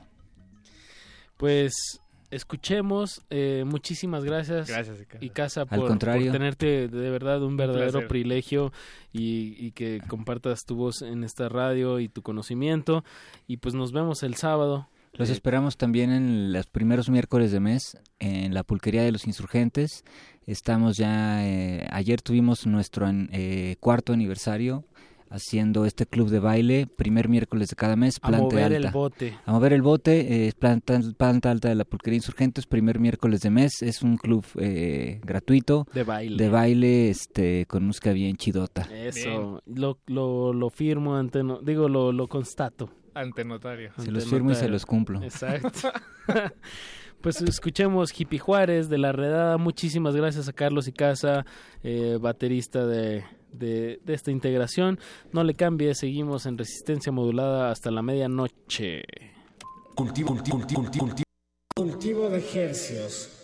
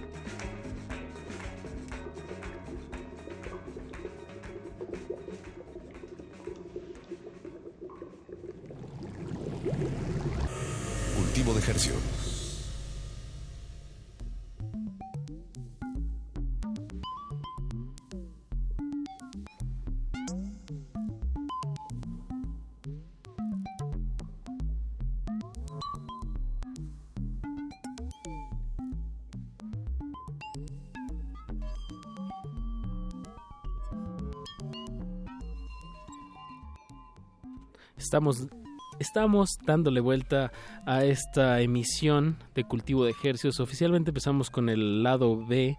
eh, el lado ¿Qué? A corrió a cargo. es que, No, no, Paquito, todo bien, todo bien, perdón. los jueves tenemos Me mucho tiempo. un poco de mis, de, de tus mis qué, radares. Paquito? ¿De tus radares? Sí. ¿Pero estás bien? Estoy muy bien. Eh, Básicamente lo que quería decir es que cultivo de ejercicios los jueves se divide en dos, Paquito. Sí, tienes razón. La primera parte corrió a cargo de, de La Redada, que estuvimos aquí a Carlos y Casa. Eh, sigan en la pista. La verdad, un, un proyecto bastante interesante que rescata pues, pues varios ritmos eh, latinos. eh, no necesariamente nuevos, pero a la hora de mezclarlos, pues le dan ese toque. Y lo padre de cultivo de ejercicios es que cuando cambiamos de lado podemos irnos a un extremo completamente distinto en la gama musical existente. La oferta. La, la oferta musical existente. y ese es el caso de esta noche. Le damos la bienvenida a nuestros sujetos de estudio, nuestros invitados, nuestros amigos, Cristóbal, Giru y Luisa, Hola. que esta Hola. noche vienen juntos a unir sus poderes bajo y el, el ellos tres el- juntos son bajo el paraguas de. Acid Andali. Así de Andali, eh, la verdad, ya los hemos tenido aquí en la en la, en la sala y, y algunas veces aquí en, en la cabina, pero siempre un placer y que sigan activos porque es un proyecto que tiene mucho, mucho, mucho que ofrecer a, a esta Ciudad de México. Ay, gracias por Tiene como 10 discos para ofrecer. Sí, para- acabamos de sacar el décimo. Sí. Y bueno, la, hay varias buenas nuevas que nos traen muchachos. Una de ellas es la, la integración de, de Luisa, Luisa Almaguer, que ya nos has visitado antes, Luisa. Ya, ya En, en dos proyectos tuyos. Y esta es la tercera vez que nos visitas en un tercer proyecto. Sí, ¿verdad? Muy ¿Hace activa. cuánto te, te les uniste a estos dos muchachotes? Hace como dos meses, ¿no? Sí. Hace como dos meses apenas. Apenas esos meses conocí a Cristóbal. ¿En serio? Sí. ¿Hace dos meses? Pues y ya en dos meses ya empezaron a, Ya a grabar, a ya todo, sacaron, todo, ya. tienen... eh. Muchas canciones. Ya tienen muchas canciones. Muchas cosas, sí. Sí, Sí. Ya, te- ya sacamos muchas cosas y sobre todo nos llevamos muy chido. Eso, Eso fue muy es padre. básico. Algo Sí, estoy muy- enamorada yo ahorita de los Fue dos. un golpe de suerte. ¿Cómo, ¿Cómo se conocieron? ¿En el medio? Sí, básicamente en el medio de esta este sindicato del under mexicano. Eh, fue algo bastante peculiar porque nos conocimos en un festival que se llama Aquí no hubo escena. Y ahí tocaron ellos con Lowboy. Y luego estuvimos como compartiendo escenario, compartíamos como ciertas fechas o festivales. Y ahí conocí, a Luisa. Claro. Y a partir de ahí como que hablábamos siempre que nos encontrábamos de cómo nos iba, qué estábamos haciendo.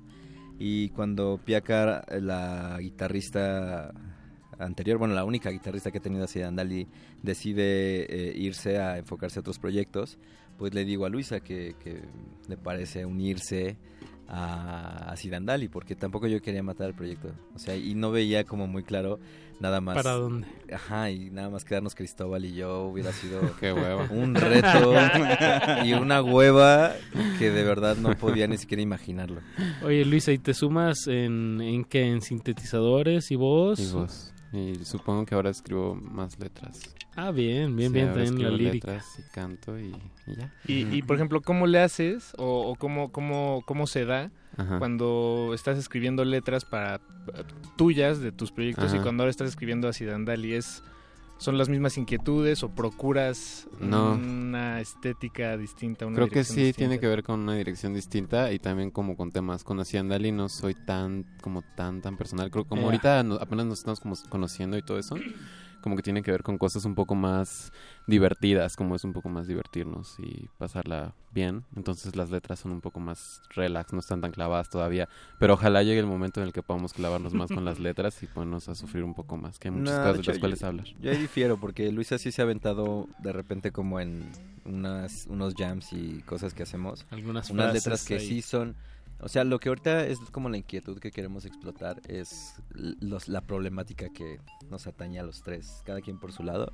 Ajá. O sea, de cómo puedes sentirte medio muy mal por estar en la ciudad tan hostil.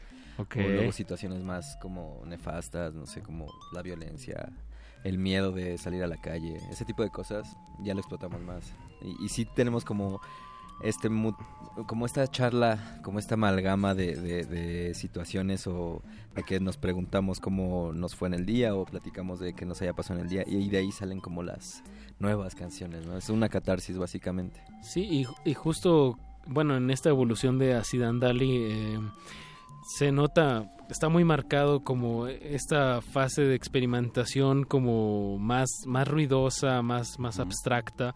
eh, y justo que hablamos contigo, contigo Yuri, a- hace unos... Hace unas, unos, unos mes. mes, ajá, exacto, que nos presentaste Mathematics. Eh, justo me sorprendió muchísimo como muchísima más lírica, un poco todo un poco más no limpio, pero como más legible. Ajá. Ajá, y, Ah. y justo creo que es por ahí por de lo que nos estás platicando, o sea, El- como que sentí eso que me estás diciendo. Creo que también el culpable de que estemos siendo más pop es Cristóbal. ¿Por qué Cristóbal? ¿Por qué, ¿Por Cristóbal? qué crees que te están señalando? A mí me encanta, a mí me encanta el pop y pues... todos, a todos, si no, no sería pop. Cuando llegué a Andalí pues todo era ruido, ¿no? Entonces me gustaba que todo fuera improvisación así, pero sentía que era un buen statement también llegar a hacer una estructura de canción. Y creo que era bien padre eso, o sea, como de hagamos una canción, hagamos un disco de canciones. Con estos mismos elementos. Ajá, con ¿no? estos mismos Con elementos, sonidos. pero era como contener todo, ¿no? Saber distribuirlo y lograr igual esa sorpresa que siempre tiene la banda, ¿no? Y creo que la banda también logró eh, en estos dos sencillos que estamos promocionando como mm, proyectar lo que somos en vivo.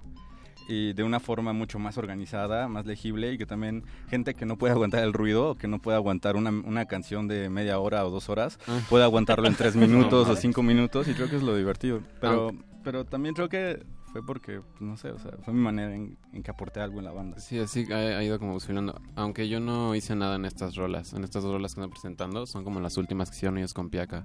Entonces lo que estamos haciendo nosotros suena todavía como más distinto a esto que vamos a escuchar ahorita. ¿Y hay, hay algo de lo que ustedes están haciendo eh, grabado?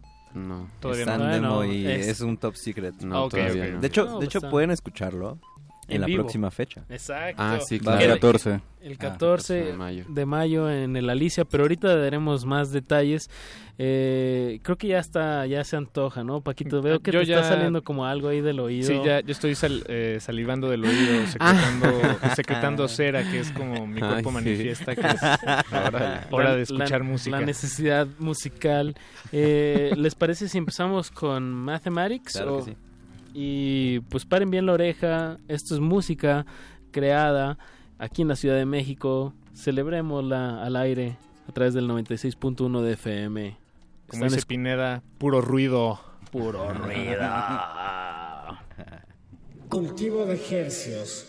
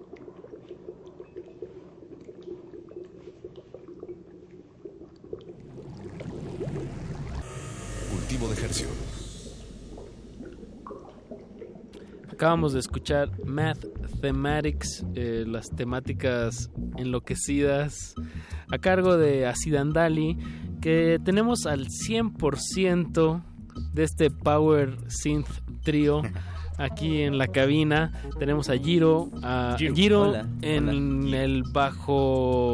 Tocó el bajo, el barítono. Bajo barítono, exacto, eso es lo que quería decir, que es como un tipo de guitarra, es, es algo entre la guitarra y el bajo. Es un guitarrajo. Un guitarrajo. Eh, tenemos a, a Cristóbal en la batería y a la nueva adquisición, a Luisa Almaguer. eh, Me, me compraron. La- Te pidieron por internet. Sí, me ordenaron. en los sintetizadores, eh, Sí. también coros o qué más estás Pues haciendo? ahí, canto, Luisa? pues canto y este... ¿Echas show?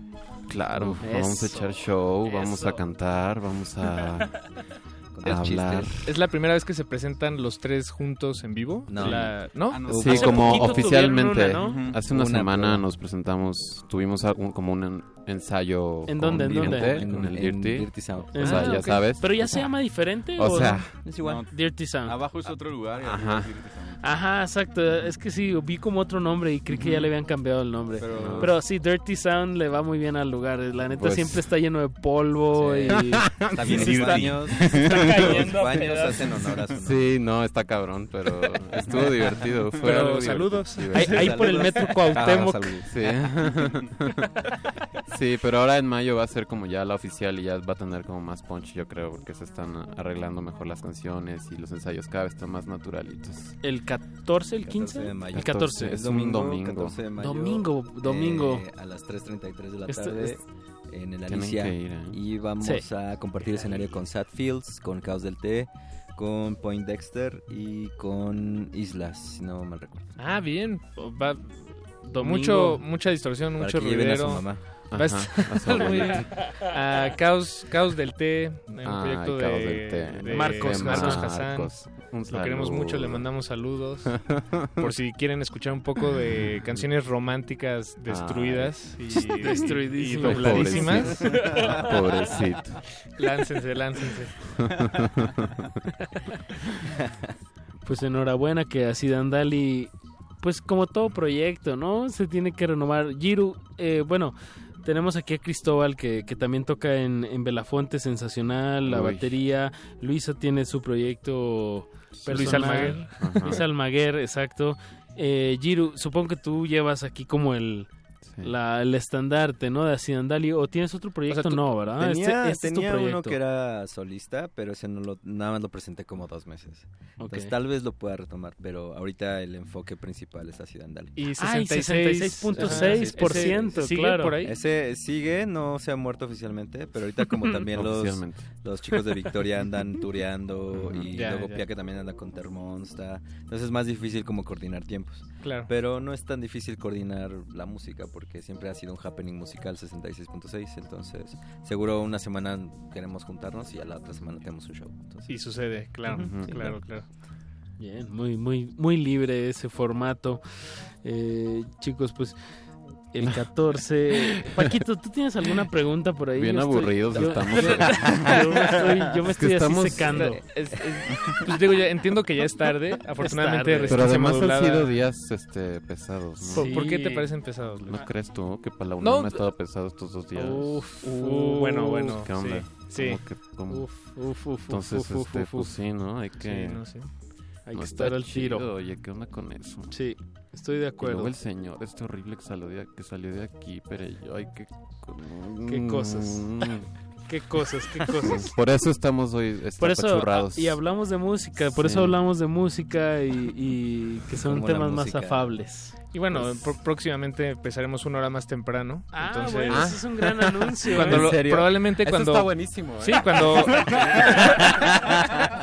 la siguiente vez que vengan, que les que, que seguro Sí. va a suceder, yo estoy seguro. Será una hora más temprano, entonces Sí. eh, pues digo, llegaron ustedes hace más o menos una hora y estaban No, muy pero está bien la hora. Sí, no está bien. Y cuando hemos venido, cuando yo he venido en otros días, en la hora y todo, todo chido, ¿no? Y estoy como con la pila bien. Pero es que han sido días culeros, ¿no? Mañana es la marcha, denso. por ejemplo, en la en la UNAM, hay que ir, ¿no? Esa marcha Eso. es súper importante, hay que invitar a la gente a que vaya y que conozca lo que pasó en, en CEU, lo que está pasando en CEU a- eh, al respecto de la violencia de género, que es algo asqueroso y que hay que hablar. Eso. Este, ¿no? Y Los pues sí, igual y es algo sí, es algo menos amable que hablar de música, pero yo creo que es más importante, más urgente. Y son temas que también ah, queremos abordar en lo nuevo que estamos armando. O sea, no queremos ser como... No queremos tener la misma bandera de hace tres años de... Ok, hacemos ruido y decimos como un mensaje bastante... A veces como muy conceptual. Sino más bien ahorita queremos como tener toda esta lluvia, lluvia de ideas de es algo que nos afecta. Claro, es algo que nos afecta, Y no podemos tampoco hacernos como los indiferentes ante eso, ¿no? Porque al final del día es, es un sentimiento que tú vas a generar. Porque Claro. no podemos estar como bien y cantando de cosas como bastante light cuando está enfrente de, De nuestra amor. cara, ¿sabes? Exacto. Sí, lo- lo- De amor. Vaya, me imagino que también, eh, independientemente de la audiencia que, que pueda tener, para ustedes también es un, una manera de, de entender esas ideas y esas emociones, ¿no? Claro. Cuando las, las, las grabas y las pones en letra. Sí, seguro. Y es muy admirable que usted- Ah, ustedes, los músicos que lo hacen. Es que si no lo hacemos, ¿quién lo va a hacer? O sea, Además no hay, ¿quién chingo está haciendo esto? ¿Qué bandas están hablando? No, no hay, no hay, casi no hay banda que esté hablando de esto, ¿sí? ¿Quién está hablando? Mm. ¿Qué mujeres han venido? O sea que, pues hay que... Es pregunta, es pregunta, Sí, muy hay, bien. que, Sí, sí, sí. hay que hablar más al respecto, ¿no? Yo no veo a, a las mujeres de nuestra escena, entre comillas, muy movidas o muy indignadas al respecto. Yo creo que hay que hablar más, hay que hablarlo. Digo, en- hablando de, de- de impresiones generales inmediatas, Sí, claro. yo tengo la impresión general inmediata de que se habla más de estos temas en proyectos musicales independientes. Sí, claro. con- eh, Por en- supuesto. En países de América del Sur, Claro. más que los que alcanzamos a Sí. ver aquí en la Ciudad Sí. de México. Y además- Eh, no es que no sí. existan, seguro Sí. hay, ¿sabes? Eh, o quisiera pensar que, que los hay, pero me vienen a la cabeza nombres como Camila Moreno, por ejemplo, que sí lo trata. Y digo, vaya, hablando de impresiones Sí, generales claro, inmediatas, claro, claro, es- claro. esa es la Las piñas también, bueno. ¿Las piñas? Las piñas, wow, qué Ajá, buena sí. banda. Sí, sí, también traen mucho ese, ese statement. Pero yo siento que la banda no lo toma, o sea, también tratamos de no oírnos tan panfletarios. O sea, de una otra forma sí influye y creo que influye de una manera, a nuestra manera, o a, nuestro, a nuestra esencia. Y creo que influyó mucho en el momento en que Luisa también entró a la banda. Entonces yo creo que ya hay como más ahí también una guía. Y creo que es algo que está pasando, como dicen ellos. Es algo que no podemos perder de vista. Digo, muchas bandas lo pierden, pero también... es- O nunca llegan ahí o no les interesa. ¿no? Pero la También banda de una otra forma es lo que nos permea y son los temas que se hablan cada- Claro. en cada ensayo. No, y sobre todo, Y es bueno, lo que yo... está pasando, ¿no? Yo que los, Claro. los estoy venadeando a ustedes tres todo el día ahí en. Facebook. Ajá, sé que es, Se digo, llama Stalker. Se llama... En mi pueblo le llaman Stalker. no, pues ah, digo, lo que voy es que eh, pues, uno que está pegado ahí todo el día, pues cómo no, no sentirse como, como, como Luisa esta noche, como, como yo, como muchos miembros del auditorio. Eh, sí, está, está cañón. Está. Em, afortunadamente hay espacios como Resistencia Modulada, eh, Ay, como el bueno. moder- Felicidades. como el modernísimo que invitamos, los invitamos a que escuchen Todos todos, los miércoles, miércoles. con la señora Berenjena, donde se tratan temas como, como este, eh, ya con un enfoque más eh, apropiado, serio, directo, profesional. Em, nosotros nos encargamos de la música. Ah, bueno, pues pero, ya, pero a ver, no, ¿qué no. quieren hablar? Ya, no, ya nos No, no te estaba ver, cortando. que No, no, de la no. música, entonces. O- ver. oigan, yo, estoy viendo en su Bandcamp algo que no había visto, Gallo de Janeiro. Ah, es el disco que salió el 4 de, del 20 de Porque abril. rifos. El 420. Ah, ya, 420, ya, ya entendí, ya, 20 de abril del 2017. Así Pero, es. no, eh, wow, cinco temas. Y esto que fue una sesión ahí, Sí, un un happening. experimento. Un pachequeo ahí. Eso. Literal. Básicamente un pachequeo. Literalmente, sí, claro. Oigan, muchachos, nos quedan eh, cinco Escasos escasos, minutos, minutos, pero sonar la nos trajeron una, una rola de siete. Sí, pero córtenla. No, pues y ya no que- la escuchen. eh, está en su servidor de Spotify y todas esas cosas. Entonces, nada más que sea como la probadita. Eso. Que se queden picados y que Vayan descárguenla 14. porque así eh, van a evitar que la delinquen- delincuencia aumente, por favor. Entonces, descarguen esa canción en todos lados. ¿Cómo se llama el tema? Se llama Tangerine Pussy. Tangerine Ujú. Pussy. Ay. Esa Una- no un remedio para la violencia. Ah, claro. Eso. Pues puede ser, ¿eh? Pues una pildorita. Es, mira, ahorita eh, podemos pensar que esta canción es una pequeña aspirina que se le regala a toda la, la audiencia. Así es. Sus cebalins. Nuestro dormicún. Ahí- ahí les va el ribotril. Para que duerman a gusto. A Oye, pero, pero vayan el 14 a la Alicia. Eso, eso, El eso es 14 vayan a la. Alicia a las 3.33 de la tarde, domingo 3.33 de la 14. tarde, domingo 14 a Ciandali, la nueva este, alineación. Va a Por- estar muy chido. Ya, ya más cercano el día, pásenos el flyer, lo compartiremos Órale. en nuestras redes, igual, Resistencia Modulada Facebook, arroba R Modulada en Twitter y, Y en todas e las Instagram. Exacto. Exactamente. Muchas gracias, amigos. Eh, muchas pues muchas gracias por darse esta vuelta. La próxima ustedes. será más temprano, se los Gracias prometemos. por invitarnos. Gracias, gracias, gracias, amigos. Gracias a los que escucharon. Algo que quieran agregar a Tangerine Dream, aparte de que es... eh, Pussy. Se llama Tangerine Pussy. Ah, ¿por qué Tangerine ¿Qué Dream, pasó? güey? Pensé Ya en la tienen banda. sueño. Y además ni es tan buena Ah, ya banda. tengo sueño, güey. Bueno, pues, no, pues nada, esa es parte de, digamos, el epitafio de Acid Andalí. Yo no hice nada en eso. Eh, la, a- la antigua encarnación de Acid Andalí. El disco que va a salir se va a llamar End of the Road. Y es el... ¿Cuándo sale este año? Sí, pero es el de ellos. en junio. Ah. sí, es el epitafio. es, Yo la- no. es el Sí, cierre. es el de nosotros. Yo no salgo ahí. Acóplate, Con la otra. Acóplate. Es lo que hicieron con la otra. Pues Bye. escuchemos Tangerine Pussy, Acid Andali, música nueva No nos vamos, creada aquí en el Valle de la Ciudad de México. Y ahorita regresamos, no le cambié. Recuerden que la resistencia modulada dura hasta la medianoche. Cultivo de ejercios.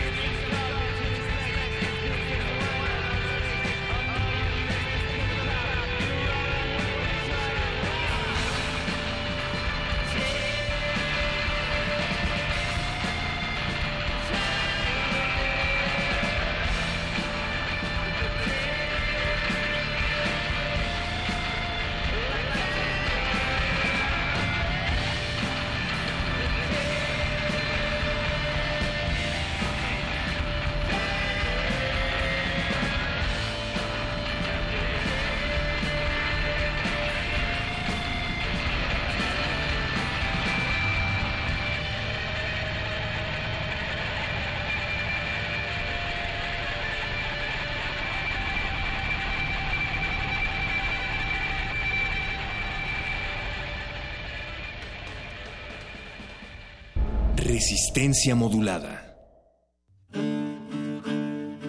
Sumérgete en la música del planeta.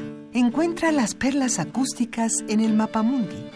Salpicadas desde Radio Nacional de España, Mundofonías. Una producción de Juan Antonio Vázquez y Araceli Zigane, creada para divulgar los ritmos del mundo. Sábados 6 de la tarde, por el 96.1 de FM. Radio UNAM.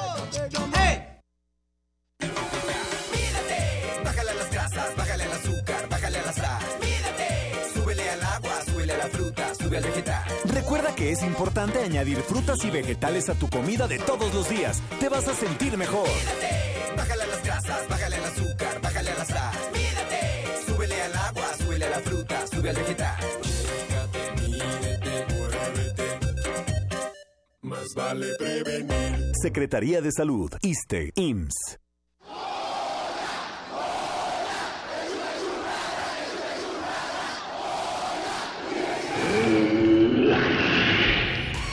¿Te identificaste? Identifícate con Fundación UNAM y ayuda a becar a miles de alumnos universitarios. Súmate 5340-0904 o en www.funam.mx. Contigo hacemos posible lo imposible. Mucha propaganda casera, mil pesos.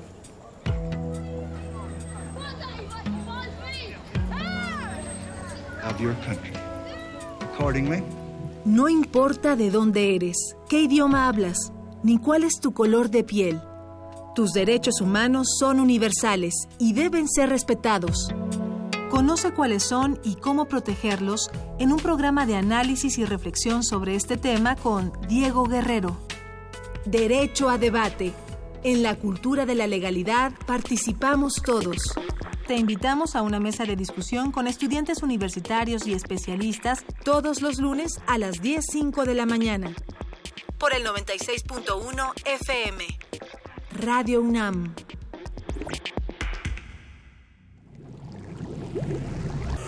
Cultivo de Hercio.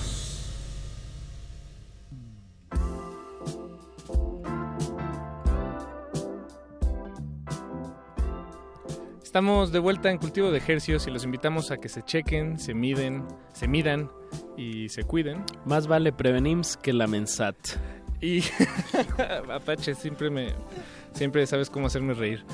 Eh, tenemos una última, una última sección en cultivo de ejercicios antes de despedir este espacio. En realidad le estamos robando unos minutos a, a los glaciares, que ya glaciares. estamos hasta compartiendo micrófonos con ellos. Aquí en la Pero, cabina. pero vale la pena esta robaditita de tiempo porque nos estamos enlazando hasta nuestra bellísima Xochilán. inundada eh, de vecina delegación de Xochimilco. ¿No es cierto, Mauricio, que se inundó? ¿Es, No, es no falso? está inundada. ¿No está inundada? Ah, bueno, entonces no, no se inundó. Pero Venecia. es Venecia. pero por eso tenemos a Joan Scutia, nuestro bloguero musical del otro lado, en la línea. ¿Cómo estamos, Joan? Todos también, no inundado, pero bien. No inundado. Mira, aquí tenemos a Ricardo Pineda, a Negrete, Te amamos, a Eduardo Joan. Luis, que Está toda todo... la pandilla y un abrazo a todos. Solo Eh, faltas tú, Joan. Solo es faltas verdad. tú. Aprende, aprende, aprende, Mao, que se viene en bicicleta siempre. Desde Xochimilco. A- a- Pero aprende. es un atleta, yo... ¿Cuándo has hecho eso tú, eh, Joan? Eh, no, creo que he caminado menos de lo que él ha hecho algo en toda su vida, o sea... Oye, Joan, bueno, esta, esta recomendación es netamente musical y pues dinos eh, por, dónde, por dónde va esta recomendación, ¿Qué, an- qué anda, qué anda circulando ahora por, por, las, por la ciberred? Pues sin querer fue algo que, que va a hacer juego con, con la canción del comercial de Lin. es algo súper Perfecto. chistoso, pero Bien bonito. Súper buen timing. Ajá. Perfecto. Es de del 14, que es este productor del Estado de México. El Y 14. lleva ya, ya un rato dándole a, a la música electrónica y a cosas como la cumbia y el reggaetón y, y el tribal. Ujú. El año pasado sacó un EP con Terror Negro, país que era de Perú. Oh. Eh, y justo este año, hace como un par de semanas, eh, decidió matar el proyecto. Entonces, lo que vamos a escuchar es como, de hecho, las, las últimas canciones que hizo como el 14. Ahora hará cosas como Perro Sucio, y como están al lado de Oli, que también es otra grande. Ah, wow, grande- Oli, Oli es una gran exponente de la música electrónica desde Catepec para el mundo. Orgullosamente Catepec. Exacto, puro Catepunk. representing. Eso, Entonces la canción, la canción se llama Combat y es- Combat. es un featuring Con K, ¿verdad? Con K, sí, como Mortal Kombat.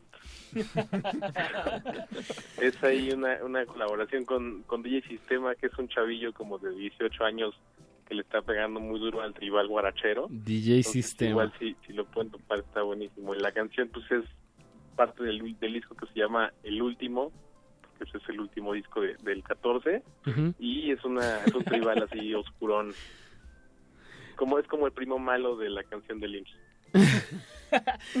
Wow, eh, Joan, muchísimas gracias por, por mantenernos tanto en esta cabina como a la audiencia al tanto de qué está sucediendo en la música, digo, en este caso electrónica en el Estado de México, eh, con es- en este caso que es el 14, con el tema que se llama Combat. Pues música maestros y muchísimas gracias por, por contestarnos y por recomendar. Joan, nos escuchamos la próxima semana. Y un abrazo a todos por allá, los quiero. Eso, te queremos igual. y con eso cerramos el, changa, el changarro de cultivo de ejercicios. Paquito de Pablo, algo que le quieras decir a las futuras generaciones, porque esto se queda en podcast. para Apache siempre. ahora. hasta que se caiga el sistema, hasta que el, hasta que el internet se, se, se queme. Dicen que el sistema nunca se va a caer, ¿Nunca? Que hay que derribarlo. Bájale a la fruta, Ricardo. Métele a la fruta. Mídete. Chécate. Pues escuchamos en palabras de Joan Scutia el lado, el hermano eh, oscuro, malvado de la canción de Limbs. Y con eso despedimos la emisión de Cultivo de Ejercios de esta noche. Los dejamos con glaciares. Y no se despeguen. Resistencia modulada hasta la medianoche. Vámonos. Gracias pues. a ustedes. Cultivo, cultivo, cultivo, cultivo, cultivo. Cultivo de ejercios.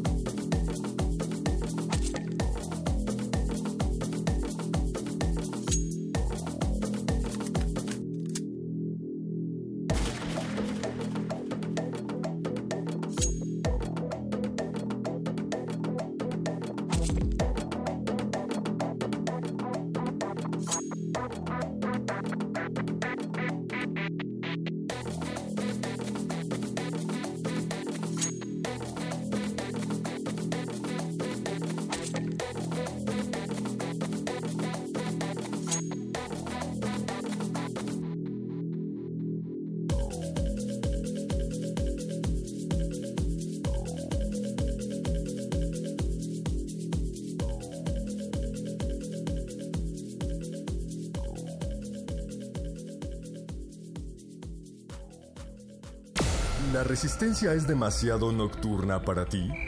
¿Te, encanta la programación de Radio UNAM, pero debes despertar temprano al día siguiente? ¿No puedes permitirte oír la radio hasta la medianoche? Tenemos la solución. A partir del 15 de mayo, Resistencia Modulada cambia de horario para iniciar a las 20 horas. Sí, sí, a las 20 horas para adaptarse a tu comodidad. Consulta nuestra programación en www.resistenciamodulada.com 96.1 de FM Radio UNAM. Radio UNAM. Este programa es público ajeno a cualquier partido político. Queda prohibido su uso. Este programa es de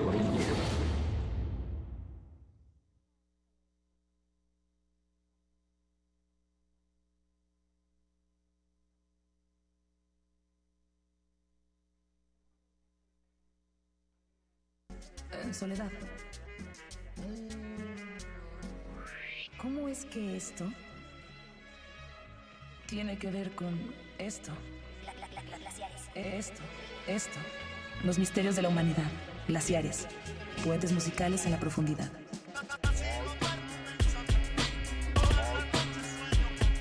Por resistencia modulada. 96.1 de FM. Radio UNAM.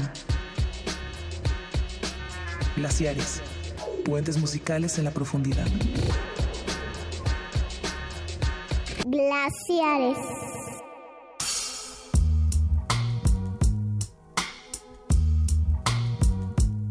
Siendo las 23 horas con 12 minutos 17, 18, 19 segundos del 4 de mayo de 2017 llega una emisión más, una de las últimas emisiones en el horario de 23 horas de Glaciares. Bienvenidos. Mucha, mucha lluvia, eh, por ahí decían que estaba inundado, pero... Causa afuera, causa adentro, martes hoy, martes mañana. Dijera el doctor Fanatic. Tenemos con nosotros aquí enfrente al maestro Negrete, Jorge Negrete. Necesitamos esos aplausos. ¿Cómo le hacen los chicos de Así. Aplausos radiofónicos. Ala, ala, tío. ¿Cómo estás, Jorge? Bien, bien, muy contento de estar aquí con ustedes. Maestro de la casa, eh, copiloto de Butaca Ancha junto con Rafa Paz, a veces Alberto Navarijo, a veces quien se deje. Quien deje, quien se deje. Quien se encuentre en el- A veces la filmoteca. A veces la, la maestra Carmen Carrara. Negrete, cuéntanos, dile a nuestra querida audiencia por qué estás aquí. Pues eh, básicamente primero porque mm, no teníamos otro mejor invitado, entonces... No, Negrete. Y eh, porque vamos a estar hablando de Chris Marker y vamos a estar eh, aur- eh, musicalizando a Chris Marker también, tengo entendido, con algunas imágenes por ahí. Ejercicio radiofónico del maestro de el cineasta conocido como el maestro del ensayo subjetivo cinematográfico. El videoensayo. ¿Qué es el ensayo cinematográfico? Maestro Jorge Negrete lo va a decir mejor que nosotros con unas palabras más bellas, con bibliografía documentada, nada de wikipediazos como los que nosotros nos damos, como nosotros nos educamos hoy en día los glaciares. Somos unos osos un tanto incultos, pero sí lo suficientemente listos como para invitar al maestro Negrete, quien ya se ha visto varias películas de pues de este portento. El otro día Mauricio decía que si Si Godard, si Godard era el Duchamp del cine, eh, pues es, no sé, a mí me parece que Chris Marker es más como, sería un personaje ahí como un Povera, como un Marcel Brodars, pero pues más tirado como a la, a la verdadera poesía, ¿no? Duchamp era el, El amo de la teoría dura, poesía, ¿no? conceptual, Poesía- y en realidad es, filosofía. sí, claro, y en realidad es el poeta, digamos, de, de la imagen estática, podríamos decir de repente también. Dijera José Agustín, un poetaceta. Exacto. un maestro del rolón. Pues con una filmografía bastante vasta. Eh, Más de 60 títulos componen su, su obra. multitemático. Mm, multidisciplinario también. Sí, eso es importantísimo, ¿no? Que es Sí, ya sobre todo al final de su carrera ya había, eh, ya estaba experimentando mucho más con el digital. Ya obviamente mucho más alejado como de los trabajos con lo- por los que la mayoría del mundo cinéfilo los con- lo conocen, ¿no? Que son básicamente las GT Sansolir que pues, están editadas por Criterion. Y también lo que hacía en los 60 ya mucho más alejado, ¿no? Como de la parte este, abiertamente política. y ya sobre todo en una vena mucho más eh, subjetiva, juguetona, incluso experimentando mucho como con la imagen. Sí. Eh, trabajos ya este, para museos, instalaciones, exposiciones. Y sí, como comentaban, justamente la parte como más llamativa de esta última etapa, o incluso de toda la obra, ha sido como eh, este juego sobre lo subjetivo, ¿no? Y Claro. también, obviamente, la cinefilia que se permeaba mucho en su trabajo, eh, hizo... Hay por ahí un, un documental que es acá, este no tiene que ver con el festival, con el Acafest, tiene que ver con este Ni con el Osaka. ni con el Osaka. no, este, con la obra de Akira Kurosawa, este, cuando estaba filmando ese clásico de 1985 llamado Ran. Eh, y también otro, Un día en la vida de Andrei Arsenevich, que es sobre este, el trabajo de ese gran cineasta que es Andrei Tarkovsky. Que es de las últimas casi, ¿no? Sí, sí, ya, ya es como de los últimos trabajos que son como más, eh, más conocidos y que alcanzaron mayor difusión. Mucho de su, de su trabajo ya posterior es un poquito difícil de conseguir, pero hay algunas piezas que se pueden ver en, en YouTube y pues en las aguas profundas de la internet. Hasta subtituladas, mano. Sí, buen- que, que es, una... Que, que de verdad el peso del texto es importantísimo, la brillantez de los ensayos, pues también es como... Digamos, es algo que, que, que a lo que siempre tenemos que recurrir cuando intentas o trabajar con la imagen en, en movimiento. Es este una referencia importante, pero sobre todo creo que también ahí el, el, digamos el giro de tuerca que le da en, eh, más en el, en el tema de la memoria, del recuerdo, de hablar de futuro, de hablar de presente y pues creo que eso es algo importantísimo ahí en Creo que era un cineasta que podía hacer como nadie esta colisión del tiempo, ¿no? Sí. O sea, como simplemente diluir todo el tiempo que, este, que había y que no hay ni un pasado, ni un presente, ni un futuro. A mí me gusta como, como que hay una constante, hay, hay diversas frases o líneas en sus cintas que aluden a o invitan al, a, a quien las está viendo a, a eliminar la parte del de la especificidad del tiempo. Este, este asunto Sí. de que en la escuela nos ayuda, nos obligan a memorizar exactamente las fechas. De repente Marker te pone una imagen y te dice, es algo como del 33, pero olvidemos la exactitud de la fecha, puede ser antes, puede ser después, y empieza a dislocar de ahí y ese es como su materia prima, digamos, su color básico con el que empieza él a, a trazar, ¿no? Sí, que es también de los cineastas que, que tiene que, que realmente son museizables, ¿no? O sea, y también son musicalizables. y ¿Qué les musicalizables, porque hicimos un es un bonito ejercicio que yo tenía muchas ganas de hacer eh, y en colaboración con Ricardo quedó una pues una lista de canciones muy bella, muy bonita y espero que la disfruten. Eh, vamos a soltar el trancazo, por favor disfrute, déjese llevar. Le- es Les Rallies de Nu, eh, una banda psicodélica japonesa enigmática. Uno de sus integrantes alguna vez intentó, pues fue, fue terrorista básicamente. O sea, metió explosivos. ¿cómo a un- es? ¿Cómo es, Ricardo? me- ¿Cómo es? Metió explosivos a un avión. Híjole. Tal cual. Entonces, a veces cuando ve uno las películas de Marker remiten a este tipo de cosas que son como tal vez descontextos de lo pop, descontextos de lo cotidiano, de lo cándido, de lo bello y tienen una como vorágine de manteca encima que lo va revirtiendo y pudriendo todo. Pues sí, y bueno, vamos a soltar un bloquezote largo, larguísimo, eh, de este trabajo que hicimos. Eh, Negrete, algo que, que quieras puntualizar más sobre... Antes de que arranque Antes este de que avión. arranque este, antes de que arranque este avionzote. Pues que igual que mm, con ese es como el visionado de una película de Marker, no busquen una experiencia estructurada, eh, simplemente sumérjanse como en los abismos de la memoria. Wow. Y en los raquetazos de imágenes. En los Qué raquetos bonito. de imágenes. Qué Pues vámonos. Esto es Glaciares. Síganos en redes sociales. En Twitter estamos como arroba R modulada. En Facebook como Resistencia Modulada. Vámonos.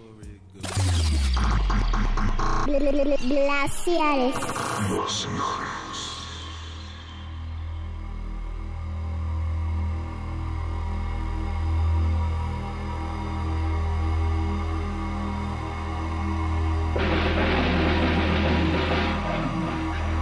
Précédé par des majorettes, un cortège parcourait la ville, proclamant son détachement de tout ce qui était américain.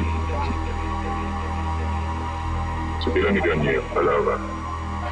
On se préparait à célébrer dans l'ordre le 1er janvier, qui est le 1er janvier, le 2 janvier, qui est l'anniversaire de la Révolution, et le jour des rois, qui est Noël, le vrai Noël, le jour des cadeaux, où l'on offre aux enfants des bébés chiens qui grandiront, des bébés lapins qui grandiront, des perruches baptisées poissons, des ours et des poupées, et aussi des bébés mitraillettes qui grandiront.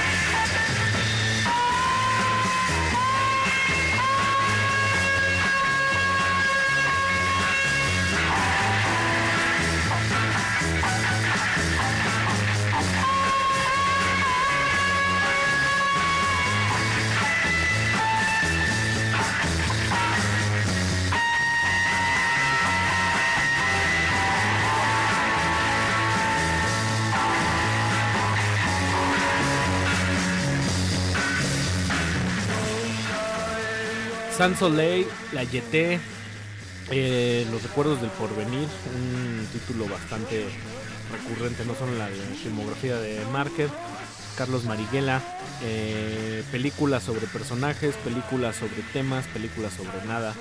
¿Por dónde entrarle a, a Chris Marker y, y que se, que, de dónde podemos sacarle más juguito negro? Creo que para cualquier persona el punto como más mm, de alguna manera más sencillo para entrar sería por los trabajos que son más conocidos. Y obviamente pues estamos eh, hablando de la YT, ¿no? Eh, la YT que es este trabajo de 1962 que es una historia que está contada a partir de este, foto fija. Es un ejercicio que desde el punto de vista formal pues ha tenido muchos, eh, muchos imitadores, ha tenido una repercusión como muy fuerte, muy importante, sobre todo en gente joven que empieza como a hacer cine, ¿no? Claro. Por lo atractivo como de este, de este dispositivo eh, fílmico. Pero obviamente eh, se utiliza de- desde una manera pues muy superficial únicamente como la forma o el armazón sin tocar ni siquiera como un un ápice de lo que es realmente de lo que implica a nivel como filosófico o a nivel de reflexión sobre el tiempo eh, este trabajo no y también bueno otro ejemplo muy conocido es lo que se hizo con este con 12 monos no que este fue parte de la inspiración para este este trabajo de, de Terry Gilliam no que pues obviamente ya conoce una mayor cantidad de, de gente y que muchos ignoran eh, que también eh, justamente vino este vino de ahí una de las este, de las semillas que, que permitió germinar ese proyecto fue justamente este esta película Una mirada puntual sobre, sobre la, la existencia humana, eh, también sobre,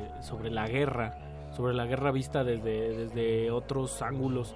Y me gusta pensar en Marker como un pensador que hacía películas, ¿no? Muchas veces esta etiqueta o esta capa que se reviste de, pues, de cineasta en Chris Marker adquiere otra dimensión porque está articulado con, con, con otras con otras disciplinas más cercanas al, al pensamiento crítico, ¿no? Es que es una es un o era un cineasta que pensaba mucho justamente en la imagen y en la imagen desde sus propiedades tanto formales como materiales. Sí. Entonces, eh, por ejemplo, pienso ahorita en Level 5, que es una especie de docu, de docuficción de 1997 que es eh, justamente una, este, una mujer que está trabajando este, en un videojuego que toca temas como de historia y justamente de lo que comentabas ahorita, de, este, de la guerra y también obvia- algo que obsesionaba mucho o que era muy recurrente en la filmografía de Márquez sobre la, la misma memoria y como el digital o este formatos analógicos eh, se van transformando y van modificando la manera en la que recordamos ¿no? Ya. cómo la memoria se materializa y qué impacto tiene el hecho como de cambiar el material o el tipo de registro que estamos haciendo de la memoria. ¿A- ¿Afecta nuestros recuerdos si lo recordamos en analógico o en digital? Y son Claro. como reflexiones que van surgiendo de Ya, los trabajos. y son ya súper filosóficas. Sí, ya, ya están mucho más clavadas. Todo este movimiento del post-internet también tiene mucho que ver con esos primeros ejercicios que hacía Marker, sobre todo en términos de, de montaje, ¿no? Decían por ahí que la memoria es un perro tonto en el que le aventas una varita y te trae cualquier otra cosa de regreso. y más o menos así funcionan y ahí se, pues se generan... O sea, da, da para, para generar nuevos discursos una misma cinta, ¿no? Y esa es como Claro. una riqueza también que, que es un pensamiento o, o una disciplina o un arte el que creó Marker que se va pues, desplegando varias veces. O sea, da para hacer películas sobre sus películas. Da para hacer ensayos sobre sus películas. O análisis de sus películas. De hecho, él mismo lo, lo llegó a hacer. Eh, había, él, él obviamente también tenía una cierta fascinación con, este, con los gatos. Sí. Un, un tipo de gato en especial. Un hombre que le gusta viajar y que le gustan los gatos. Sí, exactamente. Y, y no solo desde esos, ¿no? Sino que también eh, era un hombre que eh, eh, fue parte como importante de la mm, de la filmografía, bueno, de la, de la historia del cine este francés. Aunque nunca estuvo o nunca se sintió como parte de la, de la Nouvelle Vague, él estaba más mm, de alguna manera afiliado al movimiento que se conoce como la Rive Gauche, en el que estaba Agne Barda, Alain René, Alain Robillé, que también está en el nuevo en el nuevo. ¿Chabrol también o no? No, Chabrol sí estaba del lado de, este, de la Nouvelle Vague. Todos estos autores que de alguna forma también surgieron en esa época, pero que no están asociados a los temas y preocupaciones que tienen los cineastas clásicos de la, de la Nouvelle Vague. Incluso llegó a ser un, un documental interesante que mezclaba este, la, la guerra de Vietnam con un este per- con una especie como de concierto que dio eh, Yves Montand, este, Órale. cantante. Wow, qué chulada. Pues vamos Pues a le seguir seguimos musical- dando. musicalizando, ¿no? ¿Qué vamos a escuchar, Mau? Pues lo que sigue eh, son más cachitos de Chris Marker y vamos a escuchar eh, esta canción de John Coltrane Con Kenny Burrell en el año que... de la YT. De la YT. 1962. Vámonos.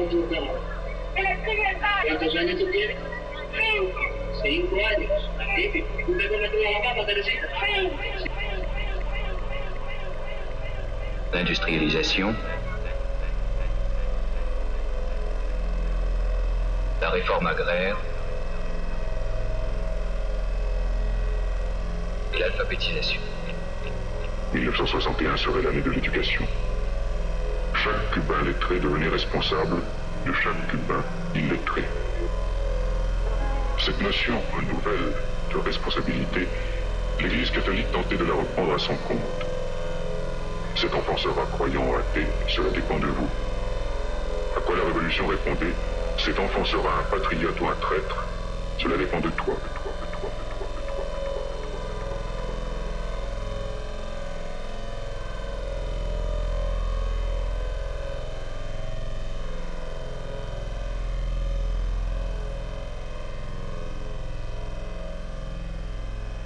d'un homme sans passion, qui lui expliqua posément que la race humaine était maintenant condamnée, que l'espace lui était fermé, que la seule liaison possible avec les moyens de survie passait par le temps. Un trou dans le temps, et peut-être y ferait-on passer des vivres, des médicaments, des sources d'énergie. Tel était le but des expériences, projetées dans le temps des émissaires, appeler le passé et l'avenir au secours du présent. Mais l'esprit humain a chopé. Se réveiller dans un autre temps, c'était naître une seconde fois adulte. Le choc était trop fort.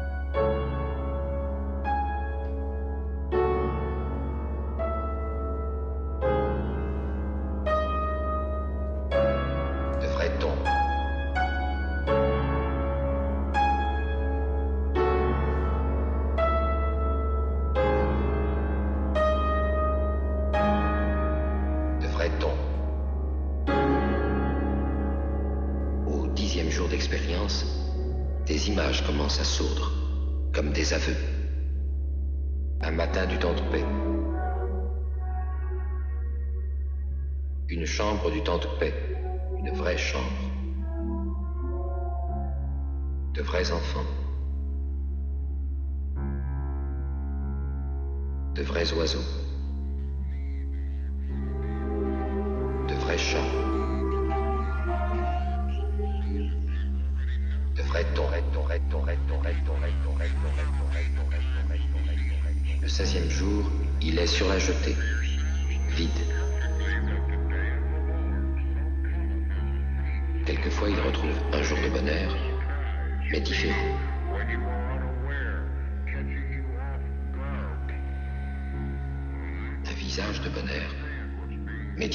diferente diferente diferente diferente différent.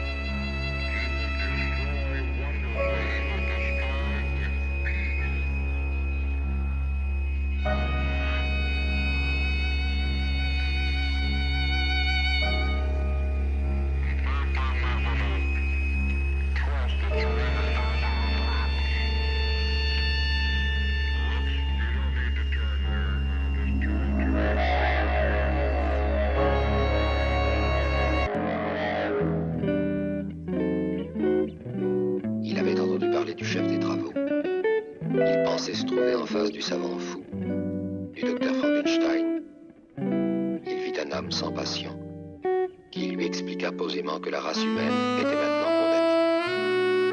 Que l'espace lui était fermé. Que la seule liaison possible avec les moyens de survie passait par le temps.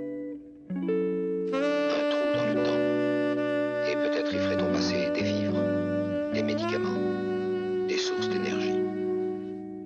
Tel était le but des expériences, projetées dans le temps des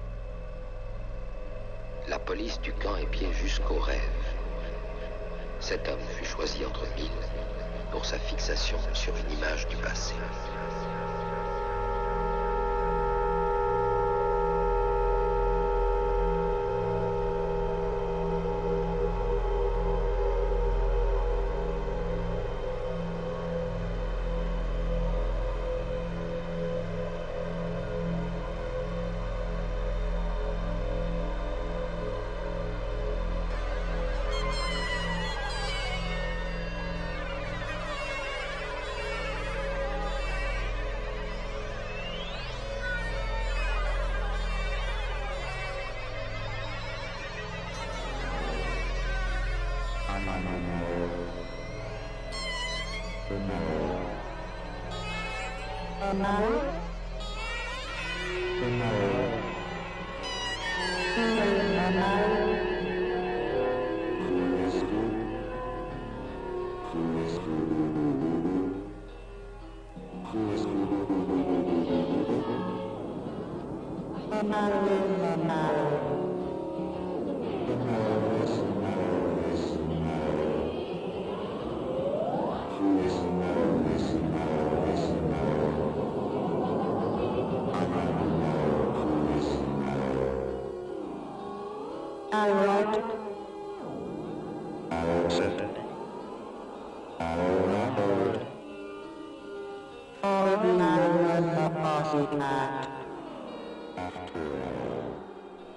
Ensayos sobre Tarkovsky, ensayos sobre Florence Delay, sobre Yves Montand, sobre Arthur London, sobre Kurosawa, la obra de Chris Marker, ensayista cinematográfico de quien estamos hablando esta noche en Glaciares, al lado de nuestro querido Jorge Negrete. Eh, sirve también para conocer desde otros ángulos la obra de, de otros artistas. Y esa es como una de las grandes valías, o para mí yo me atrevería a decir, Jorge, como uno una de las señales en las que un, un, artista tiene peso o tiene sustancia, cuando te sirve como, como punto de partida a otro tipo de cosas. ¿Cómo, cómo ves tú, en, partiendo de la obra de, de, Marker, este, este tema o esta pericia es una habilidad que hay que reconocerle, es parte de su discurso o que hay por ahí en la por qué a, a Marker le interesa tanto o le interesaba? creo que Marker era un era un tipo como primero que nada curioso. Y esa Eso. curiosidad eh, por todo justamente le permitía absorber como muchas cosas incluso hablar como todos estos personajes que mencionas ahorita y no simplemente presentarlos sino representarlos a través de lo que ellos eran para él. Y hablar de ellos desde su propia experiencia y presentarlos desde su propia experiencia. Y eso ya se ya se convirtió en un trabajo que decía más de Marker que de los eh, que de los personajes de los que estaba hablando. Si tú llegas a, al documental en el que sale Yves Montand o en el que este sale que es sobre el de Akira Kurosawa o sobre Tarkovsky esperando entender cosas como de ellos pasa es, lo contrario. sí. entiendes más cosas de Marker como cineasta, como persona, como aficionado, que de los sujetos a los que está presentando. Por eso es un, es un documentalista como a la inversa, ¿no? Él habla como de muchos temas, pero todo el tiempo está presentando sus preocupaciones. ¿Crees, tú dirías que en Marker la forma es el contenido? Ahí es difícil. sería, sería, complicado, pero sí. muy probablemente sí. Y tú, en, en tus apreciaciones particulares, eh, ¿cuál es el trabajo o las piezas que más atesoras? Creo que hay una conexión entre lo que hace, por ejemplo, Sans Soleil y la película de Vértigo de Hitchcock. Ah, esa es muy bonita. Que hay como justamente esta parte de reconstruir eh, esta parte como de lo, lo, que es como muy subjetivo de la memoria y lo que es como selectivo sí. y cómo queremos reconstruir una reconstruir una experiencia no y creo que eh, justamente en San Soleil y la conexión que hace Marker porque bueno si recordamos la película de Hitchcock pues habla de un tipo un inspector de policía que este, se enamora de una mujer. Esta mujer fallece, conoce a otra mujer que es muy parecida y empieza a modelarla y empieza a, este, a modificarla para que se parezca a esa otra sí. este, mujer que había fallecido, ¿no? que es como la obsesión que tiene. Y creo que también justamente en San Soleil es como esta experiencia de eh, modelar un recuerdo o modelar una experiencia para que me sea placentera, ¿no? O sí. para que sea afín a lo que yo pienso que debería de ser. Claro. Y sobre todo, ahorita que decías eso de, de la memoria, creo que es un tipo que especula sobre los huecos que tenemos en la memoria, ¿no? Sobre qué se va a llenar en, en eso que no recuerdas, ¿no? Como, como la especulación en ese vacío creo que es de lo más interesante que me parece a mí. Como cuando si estuvieras de- ¡Ah! eh, hablando y lo, como lo va llenando. o sea, sí, son, son pequeños destellos o, o yo, yo lo veo como justo eso, como, como explosiones, como cortocircuito, cuando queda funcionando la máquina pero solo tiene un cable, entonces funciona rara. Sí. ¿no? También. Sí, sí, sí. Pues en 1983 fue el año en el que vio la luz Sans Soleil y 1983 es el año de la pieza que vamos a poner a, a continuación que se llama Tom Violence de Sonic Youth que algo dice algo así como mi violencia es el sueño de, de una niña. Vámonos.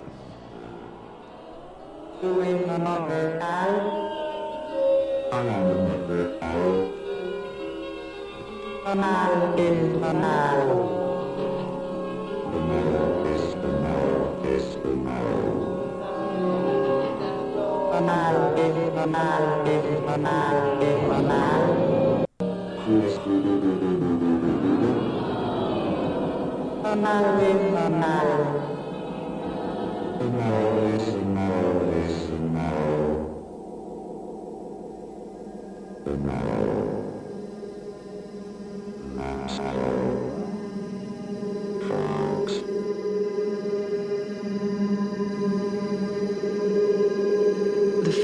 first image he told me about was of three children on a road in Iceland in 1965.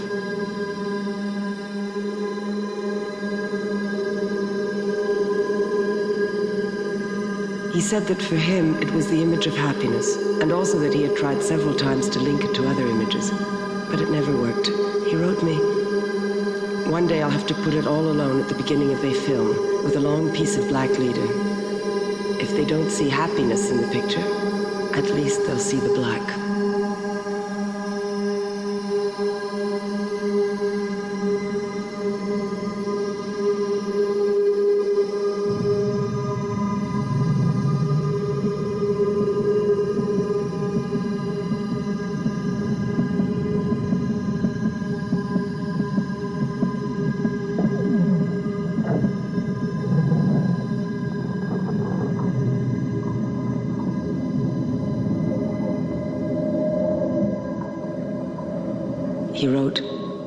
Back from Hokkaido, the northern island. Rich and hurried Japanese take the plane, others take the ferry. Waiting, immobility, snatches of sleep. Curiously, all of that makes me think of a past or future war. Night trains, air raids, fallout shelters. Small fragments of war enshrined in everyday life.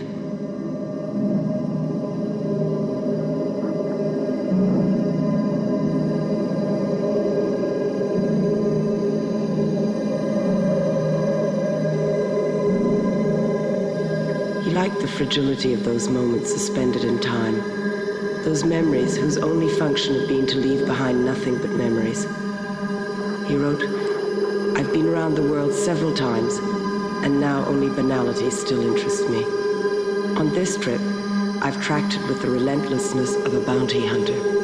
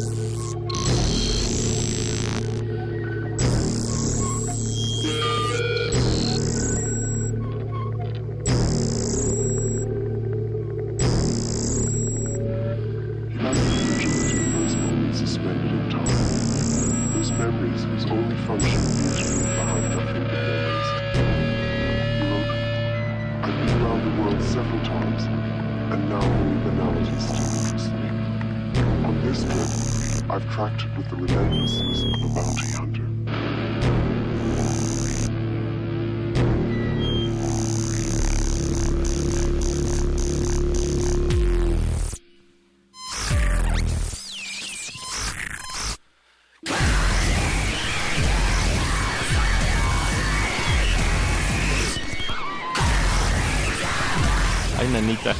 Nanita. Así de sórdido se puede poner marker en la que decimos Sonic Youth y suena Wolf Eyes. En el que recordamos una cosa y acabamos. Híjole, qué en bien la bajaste. Pero cuando dijiste que bien la bajaste, la terminamos de bajar mal. Sí. Me autogoleé. Me autogoleé. Querías chamaquear y te chamaquearon. Sí, sí, sí.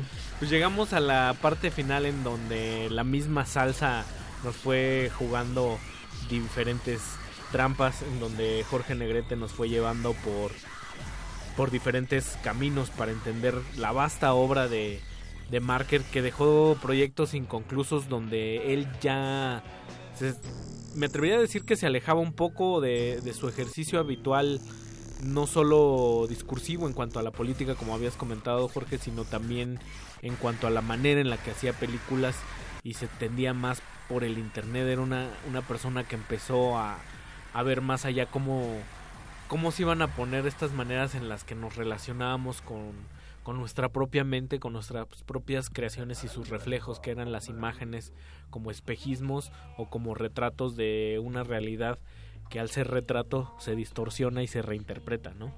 Sí, justamente en la parte de esta preocupación con hacer, con la desaparición como física de, de la memoria, ¿no? Porque Marker eh, usaba o concebía el material fílmico como parte de un, de un archivero, ¿no? Y la cámara Sí. como una extensión del cuerpo. Muy en la manera de otro gran cineasta eh, de la misma vena, eh, Jonas Mekas, que es estadounidense, y que también él hablaba mucho de, eh, de un archivero, ¿no? O sea, de el material fílmico como una especie de este, corporalidad de la, de la memoria. Y el registrar las cosas que de alguna forma, eh, decía Chris Marker, hacían batir el corazón. ¿no? Sí. Y tenerlas como de alguna manera en un, en un, en un cuerpo, en algo físico. Pero lo que venía justamente con la parte como digital y del, del internet y de todo este discurso como hipercontemporáneo ha sido justamente como la, la disolución de eso. ¿no? Sí. Y ahora dónde va a parar la Y justo hasta en el arte se habla precisamente de eso, ¿no? De ya la inmaterialidad de, porque ya ahora todo se reduce a unos y ceros. ¿Y qué pasa con lo físico, con la cinta, con todo eso? Pues ya ahí, ahí se quedó. Entonces estamos, digamos, ante la desaparición del objeto artístico. Que yo me niego, pero pues no sé, pero ¿Cuántos, pues para ceros, allá va. ¿Cuántos ceros eres, Mauricio? ¿Cuántos unos y, ce- ¿Cuántos ¿cuántos unos unos y ceros ceros eres? Oigan, pues qué alegría tenerlos aquí. Este Jorge Qué bueno que viniste, Negrete. Muchas gracias por Muchísimas venir a gracias. luz, mucho gusto. como siempre, dentro y fuera del aire. Luces son. Un hombre de claroscuros, Jorge Negrete. Un hombre de contrastes. De contrastes. Escúchelo todos los jueves, martes. Martes, en Resistencia De Retinas. Modulada, al lado de Rafa Paz, a quien enviamos un cálido abrazo. Abrazo. Que estuvo muy atento muy de nuestra cálido. conversación. Muy bien. Estuvo puntual. Y si quieren saber más de Chris Marker, échense ese libro de ensayos que editó Ambulante en 2013 que se llama In Memoria. Trae en dos textos muy, muy bueno, bastante nutrido y pues, sobre todo vea las, las, Las películas. las cintas. Y el próximo jueves nos escuchamos a las 11 de la noche y el que sigue nos escuchamos a partir de las 10. Glaciares, no solo Glaciares cambia de horario, sino toda la barra de resistencia modulada. Ahí está. Que a partir del 15 de mayo, desde las 8 de la noche a las 23 horas. Más tempranón, menos ojeras, eh, Más horas de sueño, más cotorros. más descanso. Andrés And- Ramírez en los controles, Ricardo Pineda, Mauricio Orduña. Paquito de Pablo, que siempre está en cuerpo y espíritu por acá. Jorge Negrete, gracias mil por venir. Gracias a ustedes. Vámonos. Buenas noches.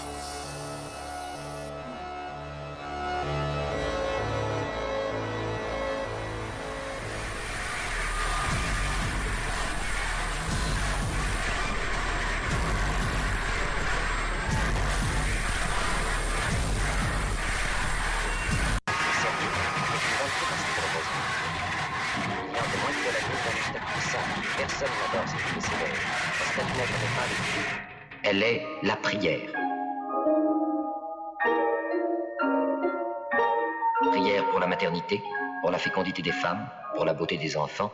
Elle peut être couverte d'ornements qui ont la valeur des enluminures. Elle peut être aussi fruste comme cette boule de terre qui protège la moisson, ou encore lier la terre à la mort par la forme et par la matière. Ce monde est celui de la rigueur. Chaque chose y a sa place. Ces têtes n'ont pas à être effrayantes, elles ont à être justes.